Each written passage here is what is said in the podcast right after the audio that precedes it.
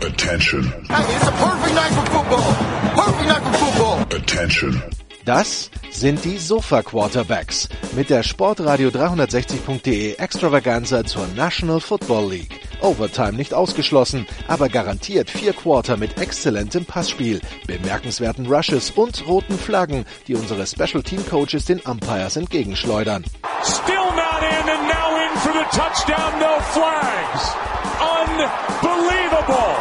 Und hier ist der Mann, der Tim Thibault persönlich die Beichte abnimmt. Nicolas Martin. Let's go. We gotta go to work. Sport 360, die Sofa Quarterbacks College Football mit äh, der ganz eigenen Playoff-Diskussion. Die Conference-Meister sind gekürt, die Halbfinals stehen, der Heisman-Sieger ist bekannt. Ähm, ja, Division 1 und 2 Playoffs werden noch gespielt, das ist mir ein Thema für Christian. Und dann äh, geht's äh, grob äh, nächste Woche los mit den ersten Bowls. Das ist so der Plan. Army gegen Navy ist auch gespielt. Ähm, ja, wir haben also eine Reihe von Sachen, die wir besprechen wollen. Es lief ja auch alles ohne Kontroverse ab. Von daher wird es auch bestimmt ein ganz kurzer Podcast mit Jan Wegwert von Triple Option. Hallo Jan. Ja, moin moin. Ich freue mich auf die Bowls. Der eine sitzt ja zumindest noch fest im Sattel oder habt ihr was zu Todd gehört? Und äh, Christian Schimmel ist auch dabei.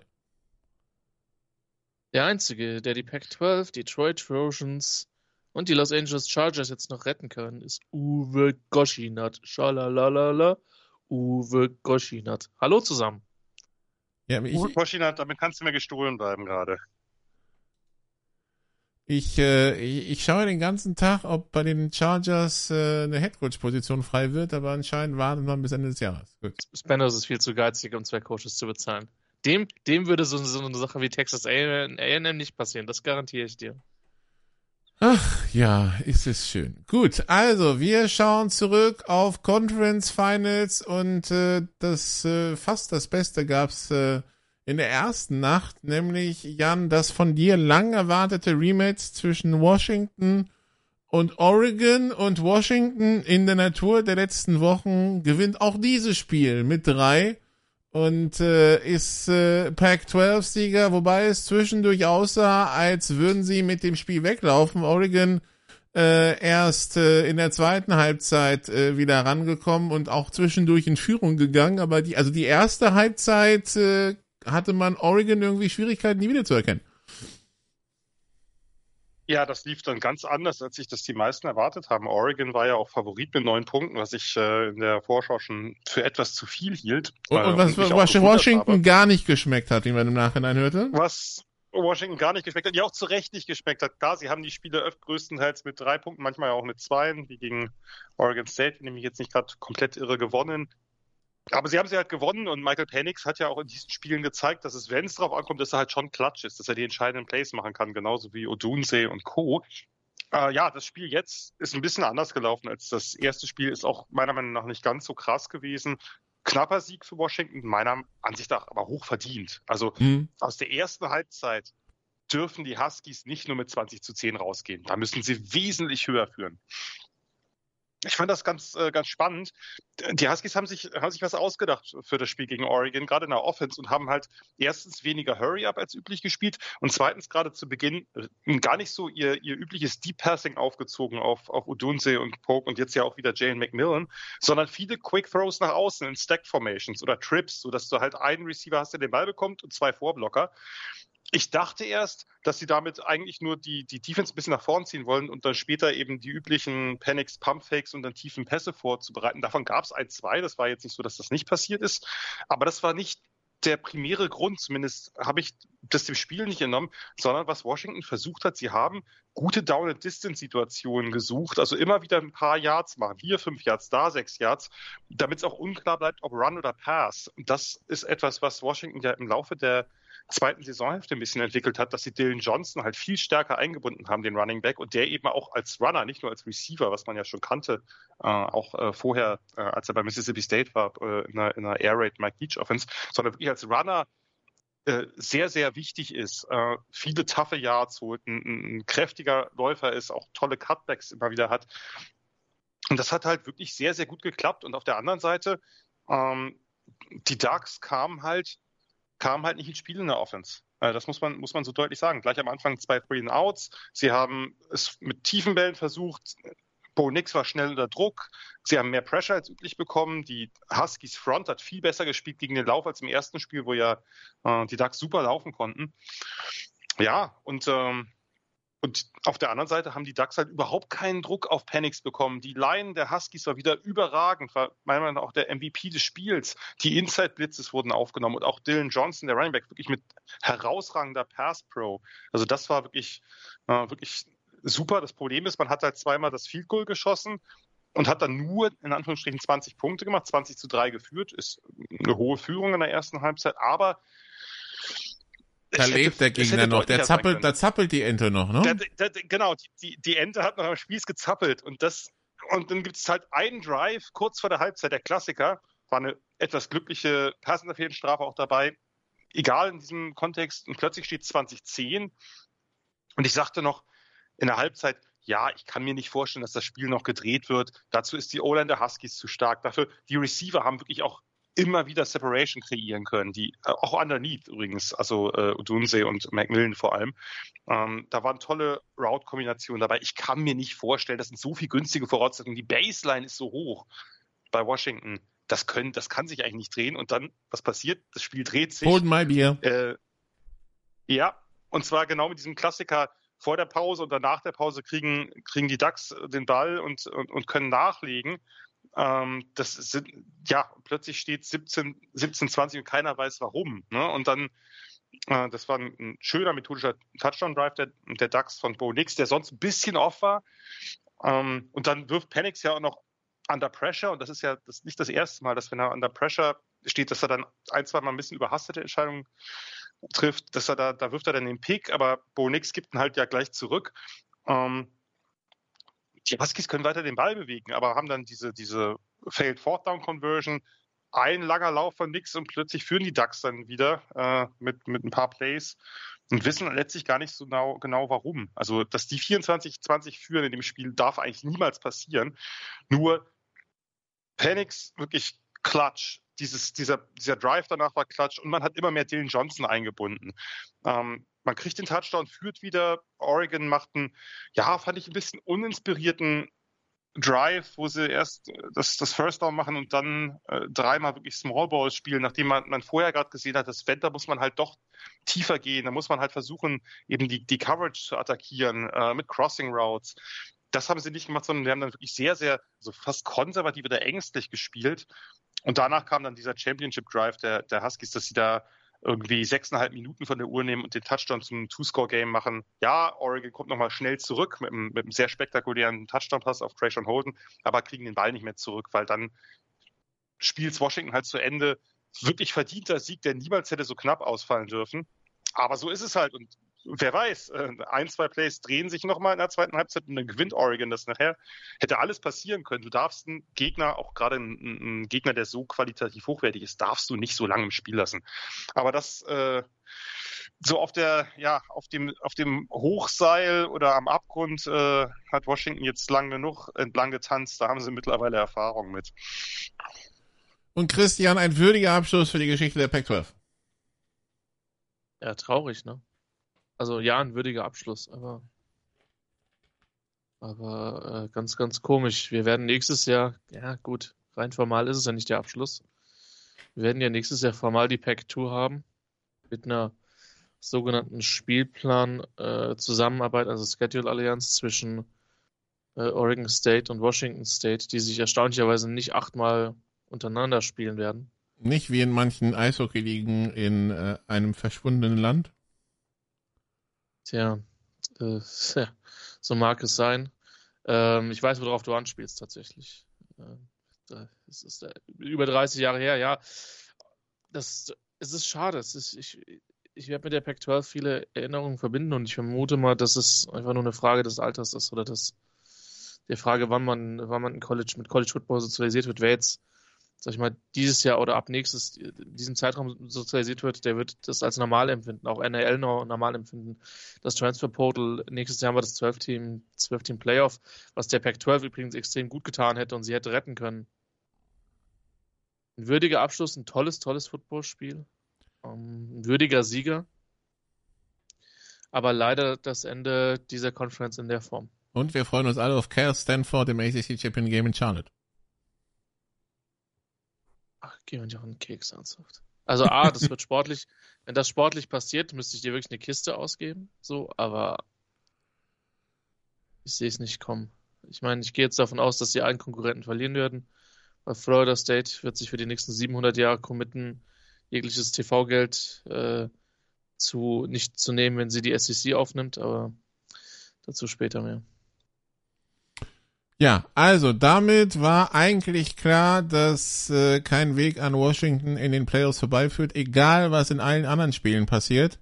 Äh, Washington ungeschlagen, Pac-12-Sieger und äh, gefühlt mehr gerankte Gegner geschlagen als alle anderen zusammen, äh, weil die Pac-12 dieses Jahr zu gut war. Also Washington äh, Pac-12 Champion in der gleichen Nacht und äh, Jan, die hat Liberty New Mexico State geschlagen. Wir schreiben es einfach auf, dass Liberty Meister der Conference USA geworden ist, weil das brauchen wir auch für später.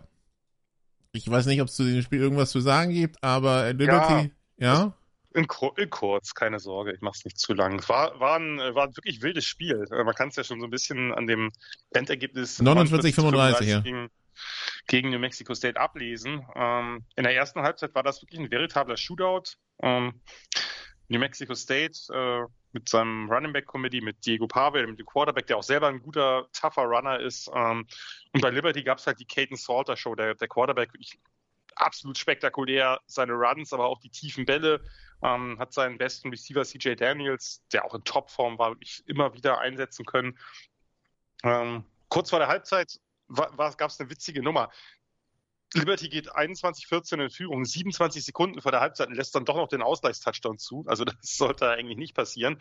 Äh, sind in der zweiten Halbzeit dann ein bisschen davongezogen. Die Aggies kamen zurück und dann ja die Entscheidung war, dass sich äh, Diego Pavia verletzt hat, äh, der Quarterback, und dann musste der Third String Quarterback ran, Blaze Berlowitz, ähm, der hatte noch gar keine Spielerfahrung vorher, hat gleich erstmal einen, äh, einen Touchdown äh, geworfen. Ich glaube auf Trent Hudson, der sowieso sehr, sehr viele äh, sehr viele gute Bälle gefangen hat ähm, und damit den Ausgleich erzielt. Aber äh, am Ende war es dann, hat er dann einen Pick geworfen und äh, Liberty äh, hat es dann nach Hause gelaufen. Wirklich der, das letzte, also alle, die sich dieses Spiel angucken wollen oder die Highlights angucken wollen, den kann ich dazu nur raten. wer es nicht tun will, sollte sich einfach nur auf die Suche begeben nach dem letzten Touchdown-Run von Caden Salter. Das war oberspektakulär. Ähm, ja, Liberty, Jamie Chadwell, erstes Jahr. Äh, man muss Liberty nicht mögen. Ich mag sie nicht. Jamie Chadwell ist auch ein konservativer Knochen, wie nichts Gutes.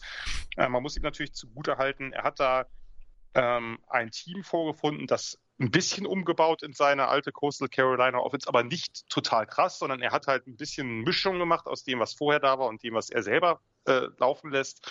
Hat damit Caden Salter sehr geholfen, die Conference USA im ersten Jahr gewonnen und ja, ähm, Liberty wird ein New Year's Six Bowl spielen.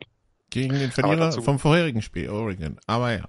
Genau, dazu kommen wir gleich noch, warum es dazu oder wie es dazu gekommen ist und warum das irgendwie dann doch nicht passt. Ja, weil es halt komplett inkonsequent ist verglichen mit dem, was oben passiert ist. Aber egal, gut, dann schauen. Ja. Ein bisschen, ne? So, ähm, ja. dann äh, schauen wir mal auf das, was dann am Samstag passiert ist. Und wir hatten die Frage, Christian, Texas, Oklahoma State, Big 12 Champion, ja, Texas äh, und Oklahoma State eigentlich ja beide immer wieder für ein Ei gut, aber Texas, man hatte das Gefühl, so wie dieses Spiel losgegangen ist, Texas ist da hingekommen, hat gesagt, so, wir haben uns jetzt 15 Jahre angeschaut, wie wir andere den Pokal mit nach Hause nehmen. Äh, dieses Jahr sind wir dran, ne? Ja. Das war, und auch das ja im letzten. Ja, genau, im letzten äh, Jahr der Big 12 Zugehörigkeit von Texas. Und Oklahoma. Und Oklahoma, also, ja. Sollte man, sollte man vielleicht erwähnen, die beiden Big Dogs sind dann raus das war schon eine sehr, sehr dominante Nummer. Also das, da, wir hatten ja alle, glaube ich, nicht so die, das riesige Vertrauen in Oklahoma State. Aber hätten wir Haus und Hof für Texas verkauft? Auch nicht. Naja, Hm, da sind wir ja auch schlau draus geworden aus den letzten Jahren, das vielleicht nicht zu tun, ja. Siehst du? Nur, das war jetzt halt eine, eine brutal dominante Nummer. Queen Ewers war zurück. Das hast du halt auch sofort gemerkt, ja. Die haben, ich will nicht sagen, gemacht, was sie wollten, aber er geht da halt mit über 450 Yards und vier Touchdowns raus.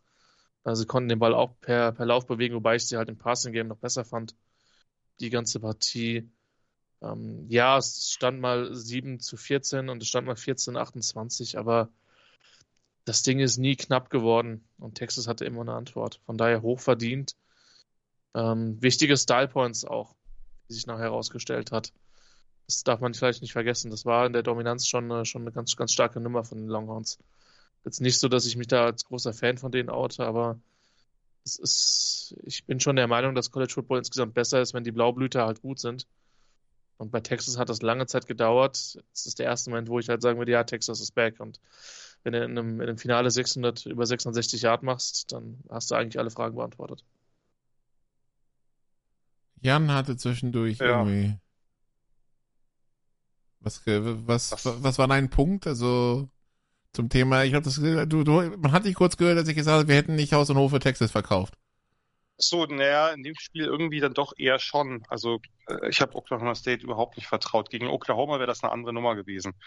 Äh, nochmal ein Rückspiel. Da weiß ich nicht, ob man die wirklich nochmal geschlagen hat. Oder zumindest wäre es enger geworden. Aber ja, das hier, Oklahoma State mh, hat sich ja auch gegen BYU vorher schon gegen dieses Finale gezittert. Die Form, die gute Form von Midseason, die war so ein bisschen, bisschen weg. Ja, und das war halt ein überragendes Spiel und natürlich auch insbesondere ein überragender Start der Longhorns Offense. Das ging ja, ging ja los. Äh, ich hatte Oklahoma State zuerst den Ball, ich glaube ja. Äh, kurzer, kurzer Punt mit Catch Interference und dann startet der Drive in, der Cowboys Hälfte und danach war es fast schon vorbei.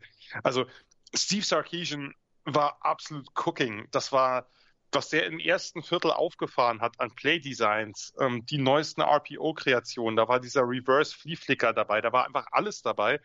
Und Quinn Ewers hatte überhaupt keinen Druck. Äh, da konnte sich die Receiver wirklich aussuchen, die dann zum Teil Mutterseelen allein irgendwo rumliefen. Ähm, ich glaube, Ewers hatte, wenn ich mich jetzt nicht alles täuscht, ich hätte das währenddessen äh, irgendwo live geschrieben, ich finde es jetzt aber nicht mehr. Hatte, glaube ich, seine erste Incompletion im fünften Drive. Das war dann äh, dieser unnötige Pick auf, Achtung, Nicholas Martin. Wir hatten ihn neulich schon, äh, hatte noch eine der besten oder besseren Leistungen in der Okie State Defense ähm, gezeigt. Aber da stand schon 28-7, also als er seine erste Incompletion, was dann eben diese Interception mal geworfen hat. Oder seinen ersten Pass, der nicht beim eigenen Mann ankam, so hätte man es vielleicht eher sagen. Also jeder Pass ist hat- angekommen. Ja, ja, jeder Pass ist angekommen, ist richtig. Ich glaube, einer war zwischendurch nicht angekommen, das war dann, da gab es dann die Strafe gegen Defense. Also äh, und letztlich hat man mit diesem, mit diesem Blitzstart ja auch total gegen die Pläne von Oklahoma State gespielt, weil die wollten natürlich das Spiel knapp halten, damit sie Ollie Gordon feeden können, füttern können, dass der, dass der Top Running Back halt ähm, eben das Spiel peu à peu übernimmt, auch mit seiner Physis.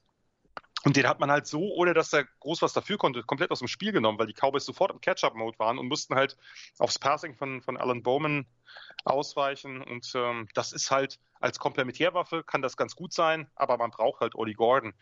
Und äh, ja, letztlich hat es aber kaum eine Rolle gespielt. Die, die Cowboys Defense war so überfordert mit dieser Texas Offense. Die O-Line der Longhorns insgesamt über beide Lines, muss man eigentlich sagen. Beide Lines der Longhorns waren oberdominant.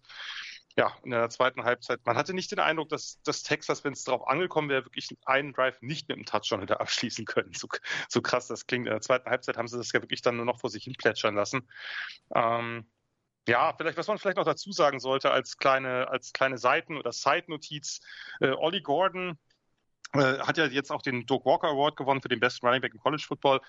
Ähm, kam vor dem Spiel ins Stadion gelaufen und hat, ähm, naja, sich selbst und auch wohl die Fans so ein bisschen anfeuern wollen und äh, mehrfach äh, Fuck Texas und ähnliche Nettigkeiten vor sich hin gerufen oder geschrien.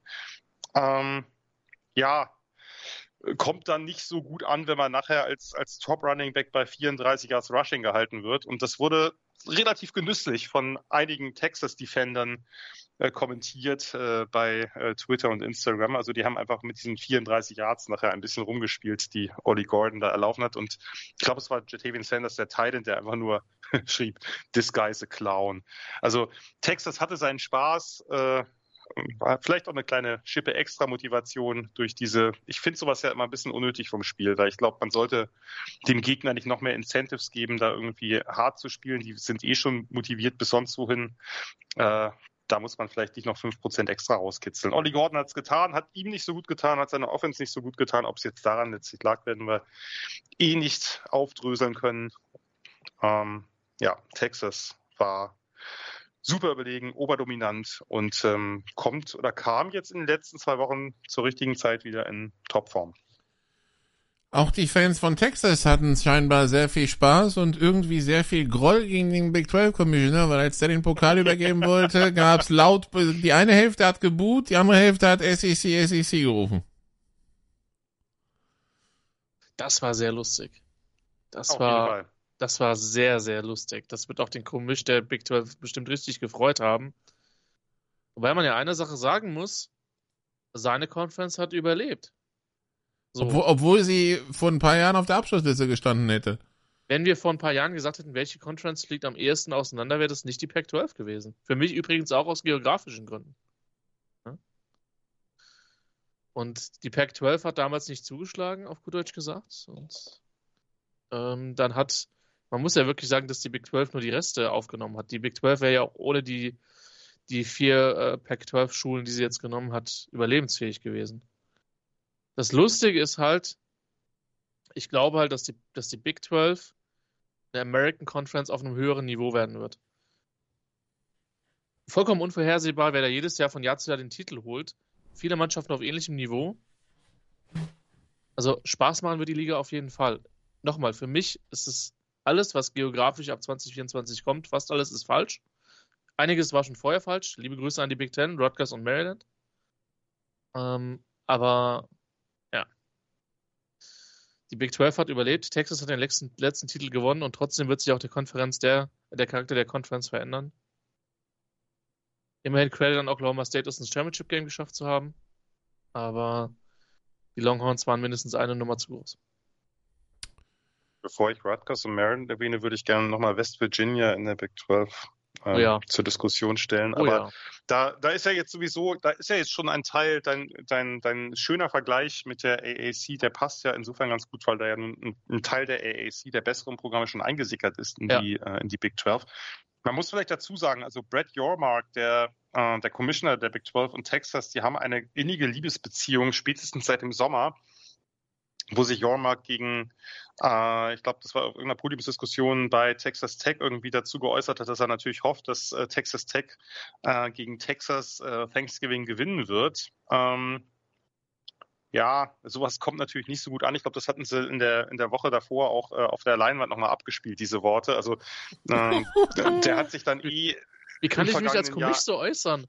Ja, ich meine, der hat, nein, der ist natürlich sauer gewesen. Ja, klar. Naja, der ist natürlich sauer gewesen über die Entwicklung, aber er hat, ähm, er hat mehrfach so kleine Spitzen. Ich, es gab auch irgendwas, glaube ich, mit Iowa State noch, wo er, ähm, wo er die gegen mit Texas verglichen hat oder die Fans verglichen hat. Also er hat immer wieder kleine Spitzen gegen Texas losgetreten. Ähm, ist natürlich nicht so wahnsinnig professionell und souverän und jetzt hat er halt naja, eine Und dann muss er den, den Pokal in die Hand drücken. Fantastisch. genau. ja, richtig hat, hat wahrscheinlich wirklich mit allem gehofft, notfalls auch lieber Oklahoma da gesehen, äh, obwohl die ja auch ähm, die Conference verlassen. Aber äh, das war für ihn sicherlich das, der Worst Case, dass er dann auch noch äh, Texas das Ding da äh, überreichen musste. Naja. Naja, ist, jetzt muss er ja nicht mehr. Also. Das, das hat, Nikola, das hat, so ein, das hat so ein bisschen was, wie wenn der französische Präsident im Pokalfinale äh, Auftritten eingeblendet wird und die Nationalhymne ausgebuht wird. Äh, ja, okay. Tja, scheint an dir vorbeigegangen zu sein. Traurig. Ja, weil. Den, der, der, der, Vergleich klingt jetzt äh, nicht direkt passend, aber ich kenne ihn natürlich auch nicht. Ja, dann wird es Zeit. Wir können doch aber einfach weiter im Text gehen. Gut, dann äh, in der Mac gab's äh, das, den Sieg von Miami gegen Toledo, äh, 23-14, Jan? Ja, das ist natürlich das Spiel gewesen. Also ich hatte mich vorher schon entschieden, dass ich dem Mac-Spiel mehr folge als dem Big 12-Finale, weil ich beim Big 12-Finale wenig Spannung erwartet und es war dann ja noch langweiliger als, als von mir befürchtet. in der Mac hast du alles gehabt, das muss man mal so deutlich sagen. Also ein Spiel, das vor allem von Defense lebte, auch wenn das Ergebnis jetzt am Ende gar nicht mehr so defensiv klingt, wie es aber also zeitweilig wirkte. Es war halt ein echtes Slugfest. Miami, muss man vielleicht dazu sagen, für die, die, die der Mac nicht so folgen, hatte seinen Quarterback Brad Gabbard in Mitte der Saison verloren, in, im Spiel gegen Toledo ausgerechnet und hat ähm, mit seinem Backup-Quarterback Avian Smith seitdem gespielt und es trotzdem eben äh, ins äh, Finale geschafft, weil sie halt, sagen wir mal, in der Offense eher konservativ unterwegs sind. Es ist nicht sehr ansehnlich, was dort gespielt wird. Ähm, viel Laufspiel mit einem mobilen Quarterback, der aber nicht so eingesetzt wird, wie man mobile Quarterbacks vielleicht manchmal einsetzen könnte. Ähm, ja, und ansonsten vertraut man die, der Defense, die halt sehr, sehr stark ist und den Special Teams. Und genauso war es in diesem Spiel auch. Ich hatte erwartet, dass Toledo das dann irgendwann trotzdem gewinnt, weil normalerweise sich einfach eine, eine deutlich bessere Offensive und Toledo hatte halt die Nummer 1 Offensive in der MAC durchsetzt. Aber die Defense von Miami war einfach überragend. Vorne die Front, Kane Woolard, Brian Uwu, äh, die beiden Pass-Rusher dann dahinter mit, mit Salopek und Weiss, zwei Top-Linebacker und das hat halt einfach, die haben halt, ähm, ja, der Schlüssel war, sie haben Penny Boone, den Running Back, gestoppt. Der, der beste Running Back der Mac ist ähm, wirklich kaum eine Defense konnte den bisher aufhalten. Ein über 240 Pounder, wenn der mal in Fahrt kommt, den kriegst du halt nicht zu Boden. Und der Quan Finn, den, den, den Top-Spieler der Mac eigentlich, der hat jetzt zumindest auch den MVP gewonnen, quasi den, eine Art MVP. Äh, Mac heißt es anders. Burn Smith Leadership Award. Der, ähm, den haben sie gut unter Druck gesetzt. Der konnte auch nicht so recht laufen, wie er wollte. Und so ist dann ja, und dann hat man halt das ganze Ding mit den Special Teams gewonnen. Sie haben halt einen der besten Kicker im College Football, der hatte bis zu diesem Spiel noch keinen einzigen versägt, also war bisher perfekt, hatte jetzt einen da drin, ähm, war aber zu verzeihen hab, haben, glaube ich, zwei Field Goals selber geblockt. Also die Special Teams und die Defense waren dann entscheidend. Nur wie es halt so ist in so einem Spiel, sie haben es lange Zeit zu konservativ ver verwaltet, wirklich nur ähm, auf ähm, ja einfach die Uhr runterlaufen beziehungsweise einfach nur laufen und nichts riskieren oder nur sehr kurze Pässe und dadurch haben sie ja keine komfortable Führung erspielt, sind in Reichweite geblieben von Toledo äh, und daher kam Toledo dann nochmal ran am Ende. Ähm, beziehungsweise im, im, im dritten Viertel. Aber äh, als es dann sein musste, ähm, als sie dann ähm, als sie dann am Ende den Ball hatten, da hat es dann ein einziges Mal, einen einzigen Drive wirklich gut mit dem Lauf geklappt. Ähm, vorher hatten sie da nicht besonders viele Plays auch. Äh, das war dann die Entscheidung. Ähm, Toledo hat am Ende deutlich mehr Yards gehabt, aber das äh, das interessiert äh, Chuck Martin, den, den Head Coach von Miami, nicht. Das ist sein Stil. Das ist nicht unbedingt immer sehr attraktiv, aber äh, sie haben die MAC gewonnen mit einem Team, mit, ohne ihren Starting Quarterback, eigentlich den besten Quarterback der Conference. Das musste man erstmal schaffen. Ähm, das ist, äh, das ist wirklich sehr respektabel. Vor allem gegen ein Team, Toledo, was sich ja selber noch leichte Hoffnungen gemacht hat auf den New Year's Six Bowl. Aber nichts ist. Nächstes Upset im äh, MAC Championship Game. So, dann haben alle auf das SEC Championship Game geschaut, Christian. Alle, die die Chaos wollten, ähm, mussten die ersten Minuten dachten sie sich vielleicht, naja, okay, Georgia macht den Touchdown, Alabama macht zwei Free and Outs, hm, könnte vielleicht ein langer Abend werden, schauen wir mal. Aber dann ähm, findet Alabama den ersten, den zweiten und den dritten Gang, geht mit 17 zu 7 zur Halbzeit in Führung und äh, gibt diese Führung auch nicht mehr ab. Am Ende 27 Alabama, 24 Georgia und Georgia ver verliert zum ersten Mal gefühlt seit der Erfindung des Farbfernsehens ein Spiel und man konnte es zu dem Zeitpunkt auch ahnen, war aus den Playoffs raus.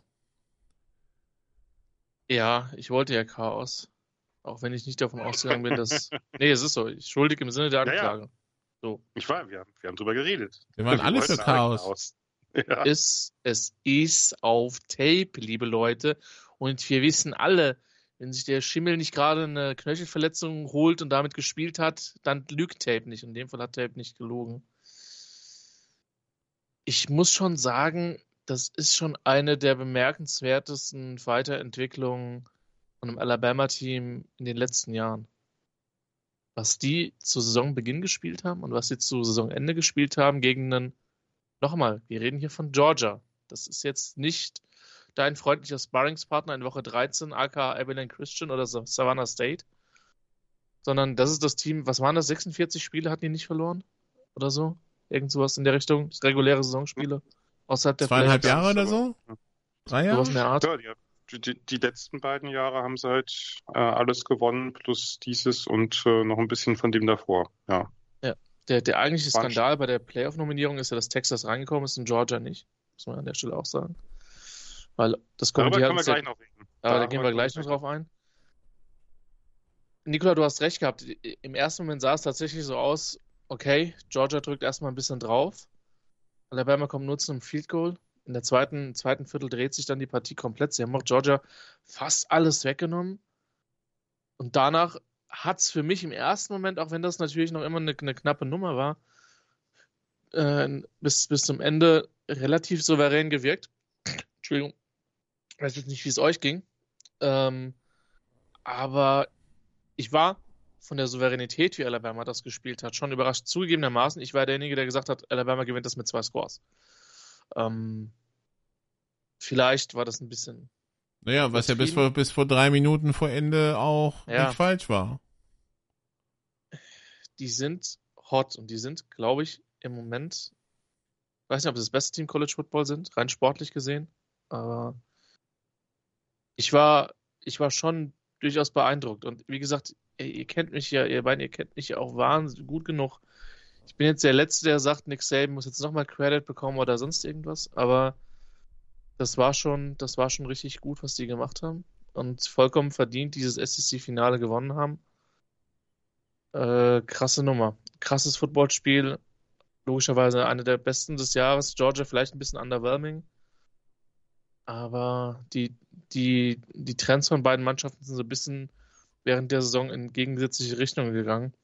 Das hat sich zumindest dann mit dem Ergebnis, auch wenn es nur ein Drei-Punkte-Spiel ist, das darf man nicht vergessen. Das sind am Ende Nuancen. Hat sich dann auch durchgesetzt. Von daher 27, 24 war es am Ende. Und äh, Bama holt den SSC-Titel. Und wie souverän Alabama waren, haben, die Woche, haben wir die Woche vorher gesehen, Jan, dass es im 4. und 31 brauchte, um gegen Auburn zu gewinnen. Äh, ja, aber Ähm, Georgia geschlagen. Ich würde übrigens, äh, mein Hot Take wäre, äh, wenn Christian den, äh, so hot ist er ja auch gar nicht, äh, den, den Take bringt, dass Alabama gerade das beste Team im College Football ist, würde mein Hot Take äh, wäre, dass wenn wir alle Teams nehmen, Georgia das beste Team im College Football ist. Da bleibe ich auch bei, ist glaube ich schon. Ähm, Ja. Das heißt nicht, das heißt nicht, dass man ein Spiel verlieren kann. Äh, Das können alle von diesen Teams. Dazu ist es auch oben hinter den Spitzenteams zu eng. Aber ähm, hey, wir haben es damals gesagt, wir haben es alle gesagt, insbesondere Nicola, du. Wir hätten, sie hätten es einfach Anfang der Saison hätte irgendein Team einfach Alabama killen müssen. Und es gab genug Chancen. Und jetzt haben wir die wieder da. Äh, Das, und wir, damals haben wir das ja so ein bisschen scherzhaft gesagt, weil er, ernsthaft haben wir nicht wieder mit gerechnet. Dazu sah es zu mau aus. Auch gerade dieses Quarterback-Wechsel, die Spielchen dann gegen USF und einige andere doch wackelige Partien. Und jetzt hauen die so Ja, das, Dinge war, das war halt, wenn wir ganz ehrlich sind, Spiele von Alabama konnte man sich im September und, und Oktober nur bedingt anschauen. Ja, und dann haben wir, und dazu, und als, und als sie jetzt besser in Form kamen, haben wir dann nochmal diese Gurke gegen Auburn, wo sie eigentlich verlieren müssen. Nicht nur wegen dem 4. und 31, sondern vorher auch schon ein paar Dinger, wo sie verlieren müssen. Also ich meine, wenn sie angesichts der. Leistung, die sie gebracht haben, eine 8 und 4 Saison hinlegen, dürfen sie sich auch nicht beschweren, ne? Also, Nee, absolut nicht. Aber es ist halt Alabama. Ja, und, und, und du hast es ja gesagt, es, es ging nicht gut los. Und dieser, dieser Touchdown-Drive der Bulldogs, der war ja einfach, gerade weil man ja auch wusste, dass Alabamas Defense eigentlich sehr gut ist, gegen Auburn ein paar Schwächen in der Laufverteidigung gehabt, aber sonst wirklich die letzten, letzten Wochen auf einem sehr hohen Niveau gespielt hat. Und dann zerlegen die die da in diesem Drive. Acht Plays, 83 Yards, Brock Bowers gut eingebunden. Und Saban hat später gesagt, das fand ich sehr interessant, dass er damit so, so offen umgegangen ist, auch weil er sonst ja nicht sehr viel äh, von Strategien erzählt, dass, dass Georgia es in den ersten Drives geschafft hat, mit ihren Formationen und ihren Motions, dass Dallas Turner, der Top Pass Rusher, der Outside Linebacker, zu, zum Apex-Player wurde. Der Apex-Player ist bei Saban immer ein, ein, Spieler quasi, der ein bisschen außerhalb der Box steht, zwischen Outside-Cornerback und Off-Ball-Linebacker drin und dadurch sehr stark in Coverage eingebunden wird. Ähm, und da hat er halt nach zwei Drives zu Kevin Steele zum DC gesagt, hey, lass uns die Formation grundlegend wechseln. Wir spielen jetzt 4-3-Defense mit vier Down-Linemen, was Saban als Base relativ selten tut. Das heißt, er hat beide Pass-Rusher, äh, Dallas Turner und Christian Braswell, die auch beide einfach super gut sind, einfach als die Ends aufgestellt und zwei Safeties nach hinten gestellt. Ähm, und gesagt, okay, das heißt, die Front kriegt jetzt die Verantwortung, sie muss den Run ohne zusätzlichen Defender verteidigen, mit einer relativ Base Formation. Das hat sie super gemacht. Übrigens Riesenlob an die beiden äh, Outside Linebacker, beziehungsweise jetzt die Ends. Nicht die krassesten Tiere von der, von der, von der Masse her, ein bisschen anders heißt, aber super powerful, top leverage, wirklich, wirklich hervorragend. Und eben zwei, zwei Safeties hinten, von denen lustigerweise oft einer äh, Malachi Moore war, der, der eigentliche Star oder Nickel. Dafür hat man Caleb Downs nach vorne gezogen gegen Bowers. Ähm, man hat einfach mehr, mehr Man-Outside gespielt. Später ist ja sogar McKinstry ausgefallen, der Top-Corner. Da hat man ähm, mit Trey Amos, dem, dem Backup, gespielt und der hat auch ein super Spiel gemacht. Also Alabama hat ja in der Defense durchaus auch ein bisschen Depth. Aber das, das fand, ich, fand ich interessant, dass Saban damit so oft umgegangen ist. Er gesagt hat, äh, Curry Smart, beziehungsweise die, die, die Offense von Bobo hat ihn outgecoacht, beziehungsweise hat es geschafft, einfach seinen, seinen Top-Spieler in eine ungünstige Situation zu bringen, wo er halt reagieren muss.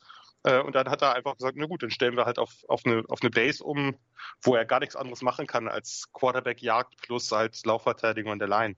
Ähm, fand ich ähm, sehr gut und ich meine, es hat super funktioniert. Man hat diese Offense ziemlich abgewirkt, die konnte in der ersten Halbzeit danach den Ball nicht mehr bewegen. Dazu kommt aber, und das sollte man vielleicht erwähnen, und das ist natürlich eine Sache, die jetzt in der Playoff-Diskussion wahrscheinlich auch zu Recht ein bisschen untergegangen ist. Aber wenn wir schon über Spieler reden, die ausfallen und die vielleicht zurückkommen, Brock Bowers und Led McConkey, die beiden besten Receiver, also Titan, der Receiver, waren halt krass angeschlagen, waren deutlich limitiert, waren eindeutig ineffektiv, zumindest äh, gemessen an dem, was sie sonst spielen.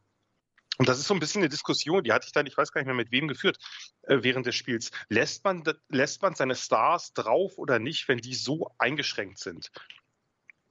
Pro-Argument, ja, natürlich wollen die spielen, natürlich wollen die auch ihre Klasse einbringen.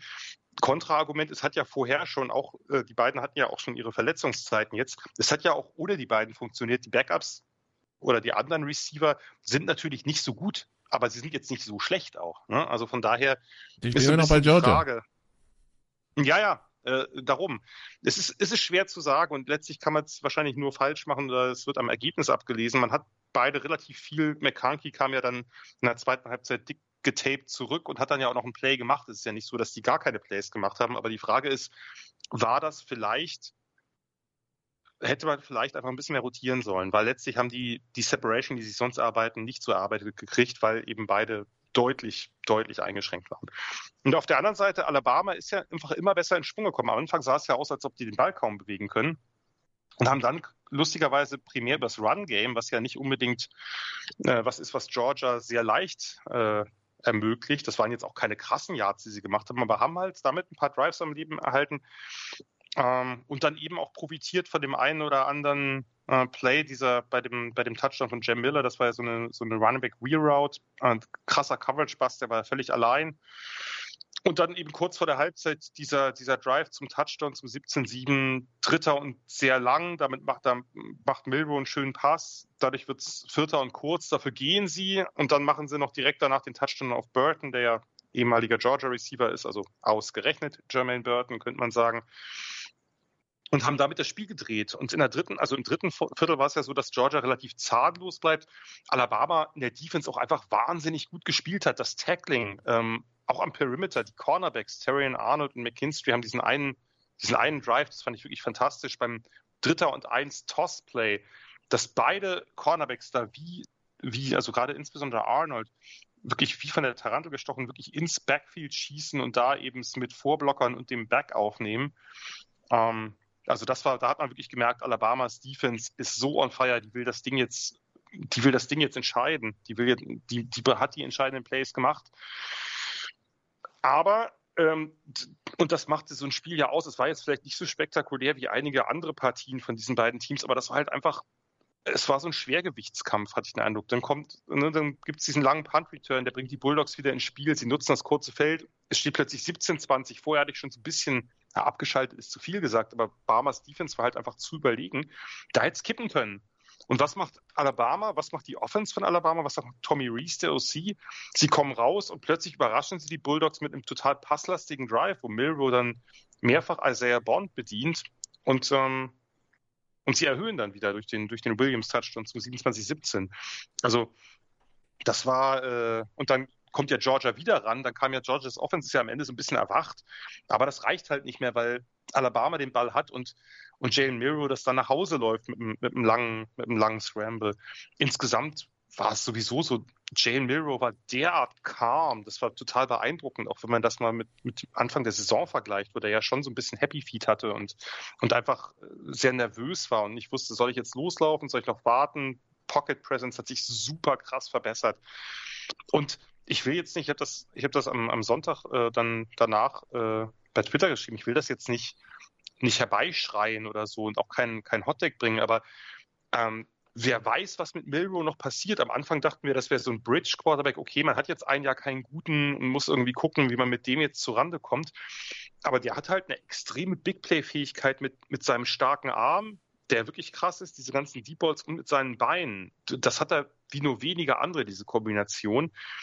Und ähm, jetzt ist so ein bisschen die Frage, kriegt man dazu eine Base? eine Base für ihn, die, die das Ganze so ein bisschen kontextualisiert, sage ich mal, seine Fähigkeiten. Denn wenn man sich betrachtet, ganz anderer Typ Quarterback, aber wie Jalen Hurts aus seinem ersten Alabama-Jahr, da hätte man niemals damit gerechnet, dass der jemals auch nur ansatzweise für die NFL in Frage kommt. Und ähm, ja, also krass, krasses Spiel, äh, krasse, krasse Leistung von Alabama. Ich weiß nicht, ob sie von zehn Spielen mehr als vier gegen, gegen Georgia gewinnen. Glaube ich ehrlich gesagt nicht. Ähm, aber das, das Entscheidende haben sie gewonnen. Alabama schlägt also Georgia 27 zu 24. Äh, Im äh, parallel stattfindenden Finale der AAC schlägt SMU dann äh, Tulane und wird Meister äh, SMU, die die Saison an 11 und 2 beenden, mit Niederlagen gegen Big 12 Oklahoma und Big 12 TCU, Jan. Ähm, ja, also die Bilanz ist gut. Die Eigentlich. Bilanz ist gut und äh, die Bilanz ist gut und ich meine. Am Ende Tulane geschlagen, also was willst du mehr machen? Ja? Also. ja, man hat halt einfach die Out-of-Conference-Spiele gegen, gegen Power 5-Programme ähm, verloren und ähm, es ist so, im vierten Viertel stand es 11 zu 14 gegen Oklahoma. Die haben dann zwei späte Touchdowns gemacht, die dann ein bisschen, das Ganze ein bisschen deutlicher gemacht haben. Aber äh, SMU hat, war in, das kann man so sagen, vielleicht äh, gegen TCU im Nachhinein ein bisschen enttäuschend, hat man damals sicherlich nicht mit gerechnet, äh, dass TCU so abschmiert, beziehungsweise äh, dann, also dann nicht mal in den Bowl kommt.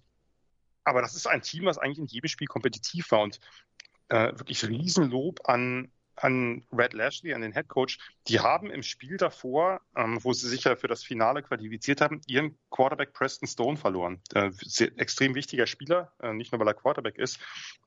Und mussten jetzt mit dem Backup ran, Kevin Jennings gegen Tulane, gegen diese starke Defense, gegen das beste Team der AAC.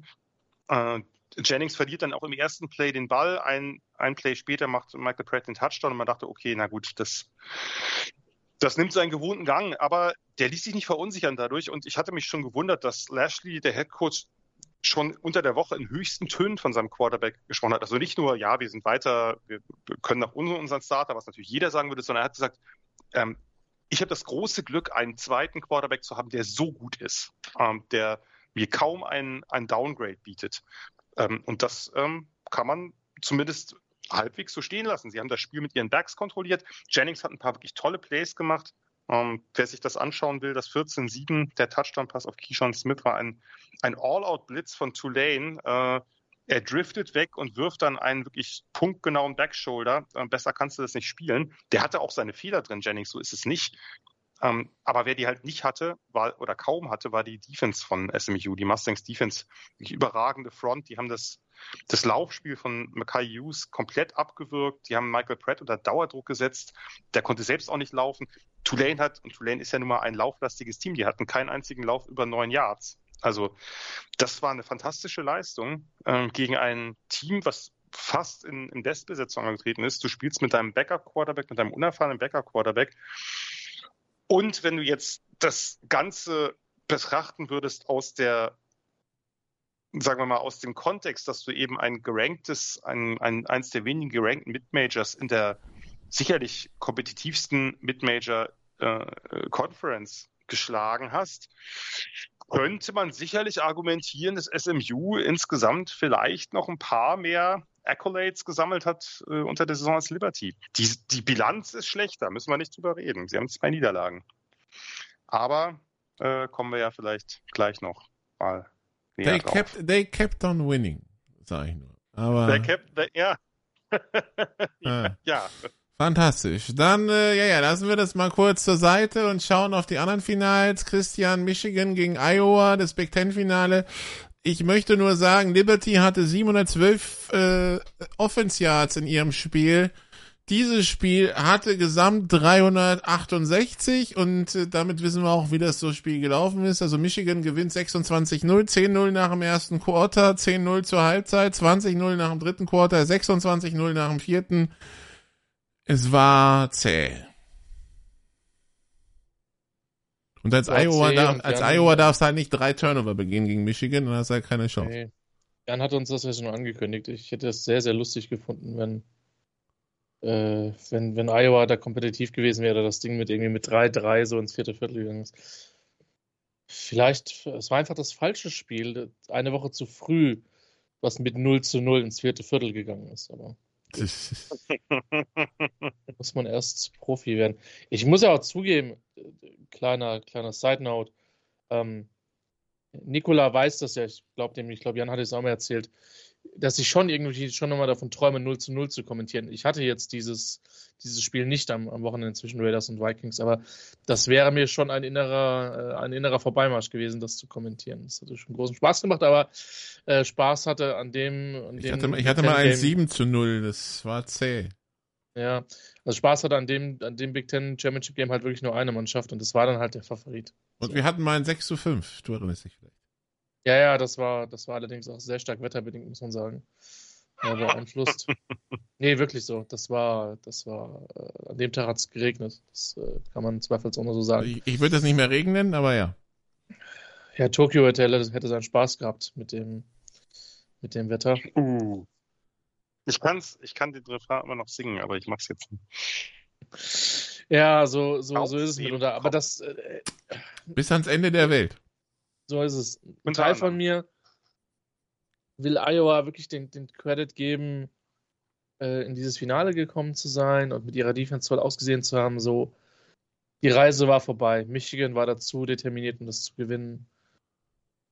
Glückwunsch. Ich weiß nicht, Jan kann sich Er, war- noch er, Spiel er war ja auch zurück. Er war ja auch zurück. Ach so, er Ja, war zurück. ja. Er. Er. Ja, das heißt, äh, die. Sidelines, äh, die waren wieder voll von gestohlenen Signalen. Ja, traurig. Ja, Also das Ding ist halt, ich weiß halt nicht, ob du bei der Iowa Offense die Signale ste stehlen musst, ja. Äh, Hm. Ich, ich glaube, da gibt's auch keine Völker, die sie hören, aber äh, bei Iowa denkt man sich doch wirklich, wenn ihr nur eine minimal funktionale Offense hättet, aber haben wir. Ja. Das war letztlich ein Tod auf Raten ab dem Kickoff. Also so muss man das ja bezeichnen. Oh. Michigan hat das auch. Michigan hat das auch ultra konservativ gespielt, weil sie wussten, diese Defense, die sie haben, wir haben ja schon ein paar Mal drüber geredet, wie gut die Defense der, der Wolverines ist.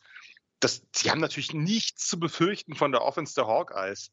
Das heißt, das Einzige, was du als Michigan tun musst, nichts riskieren, keine Turnover, Chancen nutzen, Field Goals kicken, das sollte reichen und das hat halt gereicht. Iowa's Defense hat eine Top-Leistung gezeigt in diesem Spiel. Da sollte man, das sollte man, da sollte man sich nicht von den Punkten täuschen lassen, von den 26. Das war auch besser als vor zwei Jahren. Äh, da haben sie ja auch gegen Michigan im Finale deutlich verloren. Denn Michigan hat zwei Touchdowns gemacht. Von, mit großartigen Drives von sechs und fünf Yards. Äh, der erste Touchdown war nach dem langen Punt-Return von Simash Morgan.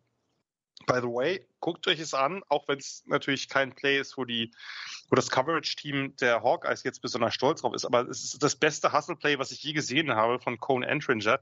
Das ist der, das ist der eine Gunner von Iowa, der spielt halt das, was man als Gunner spielt. Er setzt sich gegen seinen, äh, gegen seinen Defender sozusagen durch, äh, rennt auf den Punt-Returner zu, der inside der eigenen 10, glaube ich, oder, oder äh, irgendwie kurz oder ungefähr an der 10-Yard-Linie steht, verpasst den Tackle, schießt vorbei, äh, liegt natürlich auf dem Boden, rappelt sich auf und äh, macht ein Hustle-Play, was, dass er den kurz vor der eigenen Endzone dann einholt. Also war natürlich kein gutes Play insgesamt, weil er den Tackle verpasst hat äh, zu Beginn. Bist nicht der Einzige gewesen, der da äh, natürlich schuld dran war, dass es dann daraus ein langer, langer Punt-Return wurde. Aber ich habe selten ein solches Play gesehen und da wird einem auch wieder bewusst, äh, klar war für, für Iowa ein schlechtes Special Teams Play, aber diese, dieser Wille, der den offensichtlich dieses ganze Team halt wirklich in seiner DNA hat oder, oder irgendwie, keine Ahnung, indiziert kriegt, ähm, das, das ist sozusagen Iowa Football. Auch wenn es halt in dem Fall nicht gut, normalerweise macht er dann wahrscheinlich den Tackle, aber das zeigt, die werden bei jedem Play, gibt jeder alles, auch wenn es vielleicht nicht klappt. Und das wird den zwei, drei Siege pro Saison besorgen, denn sonst hättest du dieses Spiel, äh, gerade von der Defense natürlich äh, und auch von den Special Teams, sonst hättest du natürlich dieses Spiel gar nicht erreicht. Ähm, mit, den ganz, mit den ganzen knappen Dingern.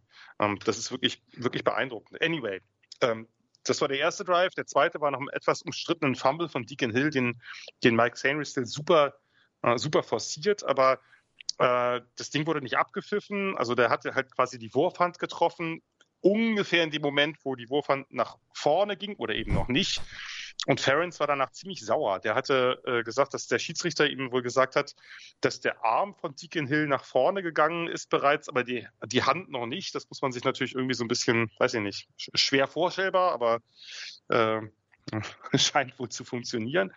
Ähm, hat auch gesagt, nein, nein, daran lag natürlich die Niederlage. Sämtliche Menschen sitzen schwierig. gerade vor diesem Podcast und bewegen den rechten Arm nach vorne und versuchen, die rechte Arm, den rechten Arm nach hinten zu bewegen ich fand es jetzt nicht so schlimm, dass man das als Fumble gegeben hat. Also ihr könnt es euch mal angucken, war eine knappe Nummer, äh, war dann mit dem, äh, war, war, beziehungsweise war, glaube ich, abgepfiffen und danach hat man dann gesagt, naja, aber Michigan hätte ihn ja recovered, was sie dann auch haben nach dem Pfiff.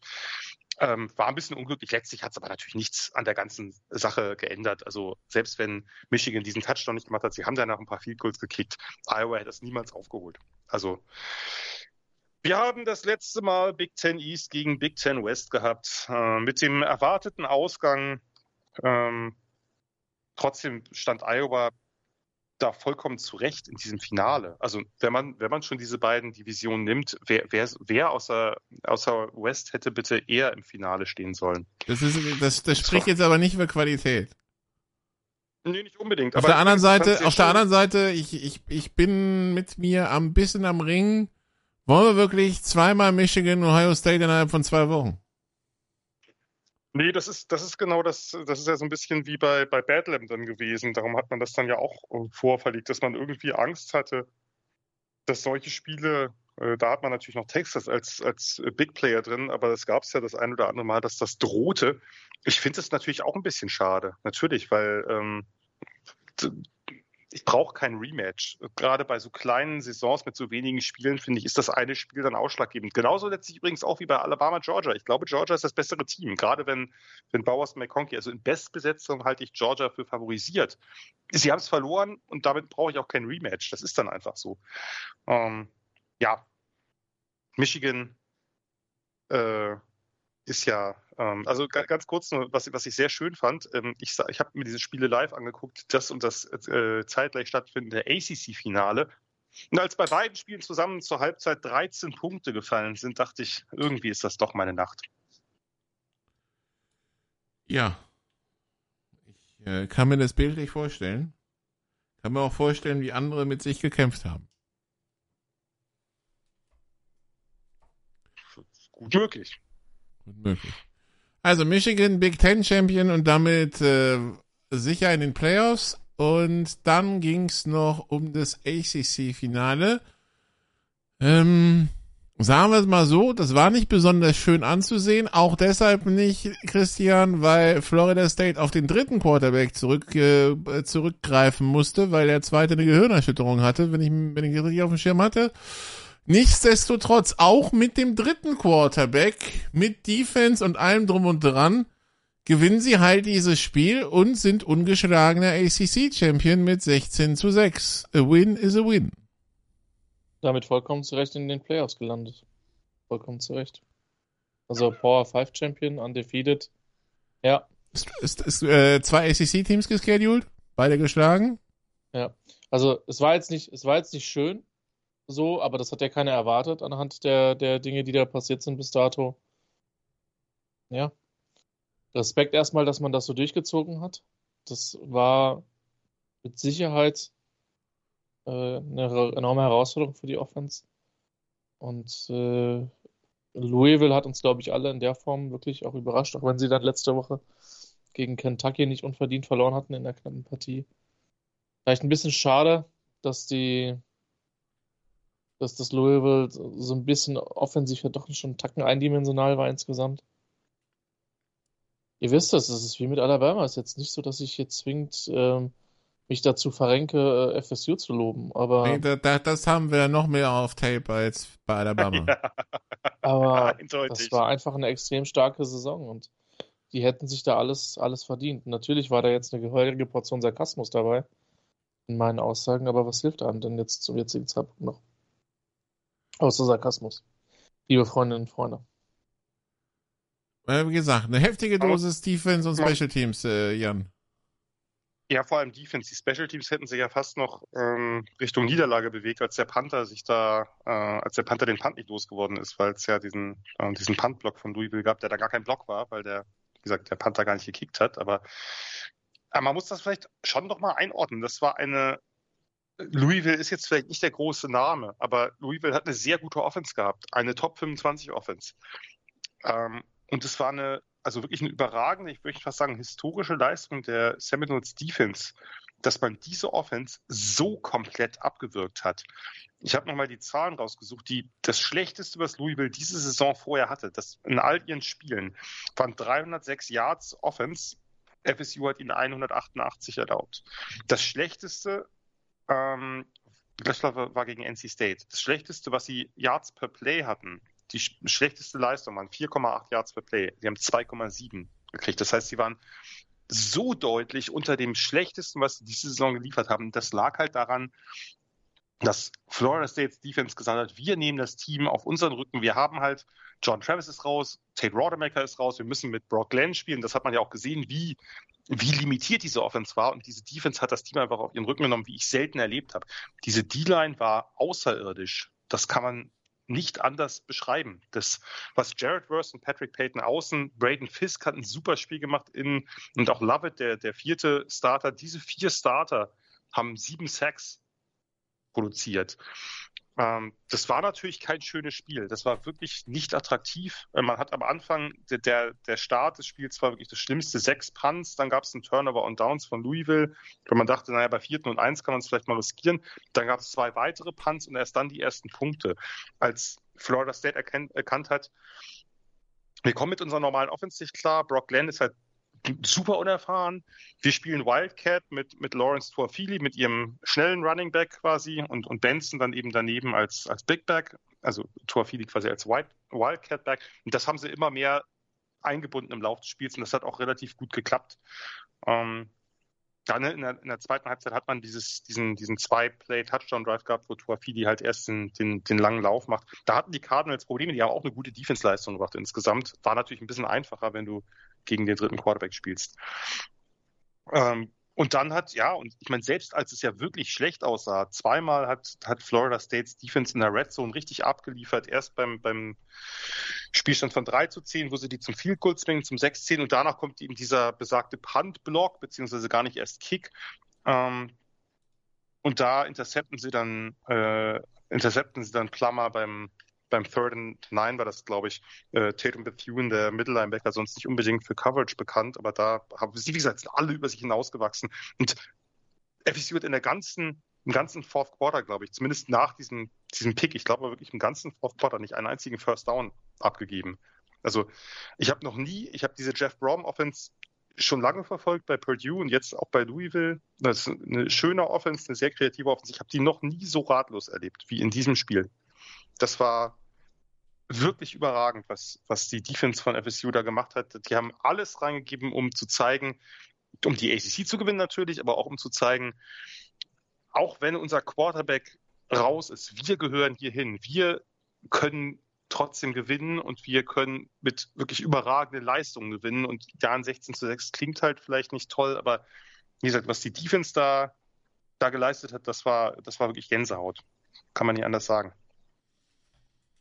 Und diese Gänsehaut, Christian, hat man beim Playoff-Komitee scheinbar so gar nicht gespürt. Nein, nein, nein. Das hat man nicht gespürt. Äh, war das jetzt schon die harte, die harte Überleitung? Ja, also wir können noch erwähnen, dass Boise State Mountain West Champion ist, 44-20 gegen UNLV und das Troy äh, Sunbelt Champion ist 49-23 gegen Appalachian State. Aber ja, wir würden dann quasi darüber kommen. FSU ist Power 5 Champion. FSU ist ungeschlagen. FSU hatte, wie gesagt, zwei ACC-Teams im Schedule.